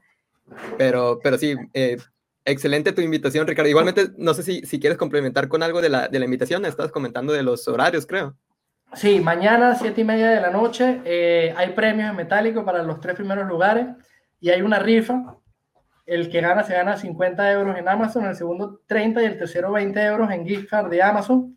Y hay una rifa que hacemos todos los, todos los shows. La de mañana va a ser un curso de DAX especial. No voy a hacer más spoiler para que se acerquen allá. La cita es una vez al mes. Hacemos el evento de Power BI y una vez al mes también hacemos el de Power Platform para los que les interese, los que trabajen con, con Power Platform, con Dynamics 365. Entonces, hacemos dos shows al mes, uno de Power Platform, que lo presentan Mari Enrique, y uno de Power BI, que lo presentamos Raquel y yo. A que le interese los dos, genial. A que le interese uno de los dos, participe en uno de los dos. Es súper divertido. Y siempre hay gente que se esmera en preparar estos quizzes, porque ¿qué pasa? El que viene al evento prepara el quiz de forma que le sirva para dar una clase en vivo. Eso es lo importante, que viene una persona con mucho conocimiento en algo a darle una clase a todos los demás, inclusive al que más sepa de lo que esté participando, siempre que viene trae algo anecdótico, trae una pregunta complicada para, para que todos los que participan se lleven algo. Yo he aprendido una infinidad de cosas que realmente no sabía en todos los, en todos los quizzes, en los que he ganado, en los que no. Yo creo que te puedo decir que de los 29, en dos puedo decir que no aprendí nada porque fueron los que respondí todas las preguntas bien, que son cosas, eh, las external tour, que son cosas que yo de las trabajo todos los días, que es el DAX Studio y el Tabularator, son los únicos donde todas las preguntas las sabía. En todos siempre aprendí algo que me dejó impresionado, algo llamativo, etcétera, etcétera. Es una actividad espectacular para los que están comprometidos en ir aprendiendo cada vez más de, de, de todo el entorno de Power BI es una manera de estudiar, de conocer gente, de poder ganar premios. Si ganas, tienes la oportunidad de publicarlo en LinkedIn como si ganaras cualquier otra cosa, pues cualquier concurso de un concurso que hace eh, Javier de Dash, por ejemplo, bueno, lo gana, y ganar el quiz es como ganar eso. Entonces, eh, es súper, es súper, una actividad súper, súper motivadora para, para, mantenerse creciendo y, y, una, una excusa para estudiar, pues el que, el que de verdad ya, ya siente que, que está estancado, que siempre está aprendiendo, no sé, solamente DAX, tal, bueno, aquí tienes oportunidad de estudiar otras cosas con algún propósito. Y bueno, nos divertimos un montón allí, viendo el podio. Tenemos un, un concursante que ha ganado todos los quizzes y estamos buscando quién lo desbanca. Ya ha ganado, hemos hecho cinco quizzes de Power BI y los ha ganado todos, ¿no? Entonces estamos buscando eh, quién lo desbanque, quién le quite la corona y eso también es emocionante, pues estamos ahí como si tuviéramos una carrera de caballo, vamos, Va subiendo Javier, vamos, eso es. Entonces, nada, los esperamos mañana. Eh, se ten su recordatorio en YouTube. Eh, para que no se les olvide, pueden seguirnos en nuestras redes sociales. En LinkedIn tenemos una página de Power Quiz. En Twitter también tenemos una, una, una cuenta de, del, del, concurso donde vamos pasando todas las novedades, las fechas eh, y todo lo, todo lo relativo al evento. Tips, para los que vayan a participar mañana, si no les han dado tiempo de ver los tips, vayan al canal de YouTube de Miguel Egea, que es el Quizmaker, y vean su serie de modelado. Puede ser que ganen por verla o puede ser que no, pero van a aprender de modelado, que es lo más importante cuando trabajamos con una solución de, de Power BI. Así que anímense, anímense que no van a perder nada, van a ganar muchísimo dedicándole media horita, 40 minutos a la semana al evento si quieren estudiar, genial, van a ganar más todavía. Si no, simplemente vayan y prueben sus conocimientos. Eh, pruébense y así sabrán, bueno, me falta estudiar o no, en esto estaba muy bien, realmente no necesitaba eh, estar estudiando nada, ¿no? Pero lo que sí les aseguro es que se van a divertir. Así que eh, los esperamos. Va, va. Ricardo, muchas gracias. Y, y, para todos los que escucharon acá, ya tienen distintos tipos de motivaciones para atender el Power Quiz de mañana. Ya lo comentaba Ricardo, mañana martes 20 de abril. ya sea si se quieren divertir, ya sea si quieren aprender o actualizarse en algún tema de, de Power BI, ya sea si quieren desbancar a esta persona que, que ha quedado... A Víctor, a Víctor, a Víctor. A, Víctor, si lo quieren desbancar y esa es su motivación, si quieren ganarse algún premio, eh, algunos premios, creo que los, los mencionaste, Ricardo, los premios. Sí, sí, sí, primer, primer lugar 50 euros, segundo 30, tercero 20 en voucher de Amazon. Ahí, los tienen. Tienen distintos tipos de, motivaciones y mucho más. Y igualmente si, si lo ven en diferido después, ya pueden aprender también, pueden aprender de los quizzes pasados, conocer un poco más la, la dinámica para, si es la primera vez que participan mañana, ya que más o menos conozcan cómo va a ser y, bueno, intentar vencer a todos ahí que, que puede ser una de las motivaciones también ganar. Y, también. Igualmente como Ricardo y como en, Power BI Quiz en inglés, ya vieron todas las veces que ha llegado al podio, ya vieron todas las veces que, quedó en primer lugar también. Entonces, creo que por ahí hay, algún reporte público, ¿verdad, Ricardo? De los... Sí, sí, sí, sí, sí, lo, eh. está en powerbiquiz.com, sí. Está allí, ya te lo paso. Y ahí, ahí pueden ver. Sí, no sé si lo quiere buscar ahí, eh, Power BI Quiz, josb.com, josb.com que no me sé la dirección de memoria, josb.com en la página del chico, husb.com. ¿Lo ya consigues? Lo oh, ya lo tengo. Acá lo... Ahí está Power, Power BI. Josb.dk es la cuestión. Community Power BI Quiz, si no yo lo, yo lo coloco acá y aquí está el reporte. ¿eh? Aquí lo tienen abajo, lo copio. ¿Dónde pegamos aquí, Javier? No sé. ah, aquí está, comentarios, ¿no? Lo, conseguiste, lo, ese mismo es, ese mismo es. Ah, pero ahí, Javier, vas a Community y dice Power BI Quiz. Community, ok, ya, ya. Power, BI Quiz. Ahí está, y ahí está un reporte de Power BI súper, súper interesante que muestra ahí todos los quizzes que han habido, los participantes, y en la página 2 están los participantes y, y los quizzes que han ganado y todo eso. Ya, ya, ya. Acá lo han... A ver, a ver. Estoy intentando copiar el, enlace, pero no sé por qué me aparece el de. No te deja, no te deja. A ver, vamos a hacer un segundo intento. Mm. No sé por qué no. No me, lo puedes compartir acá por el, por el chat privado. Sí, sí, sí, sí. A ver si. te lo paso, te lo paso, te lo paso acá. Y, Aquí te chat privado. Ah, perfecto. Mira, aquí está. Este. Ahí te lo pasé, Javier. Ah, ok, ahí. Acá lo, lo, pego para todos los que tengan interés en, ver el, el, reporte con todos los ganadores de todos los quizzes. Y bueno, eso es para, para los quizzes en inglés, pero sí para, para lo, en español, que si bien comenta Ricardo es uno de los fundadores, Ana María dice a quien también estimo mucho, ella también fue parte de mi motivación para iniciar con este podcast con ella inicié el primer podcast y, es parte de, toda la comunidad que, en realidad ayuda a impulsar a la comunidad en español con temas de Power BI.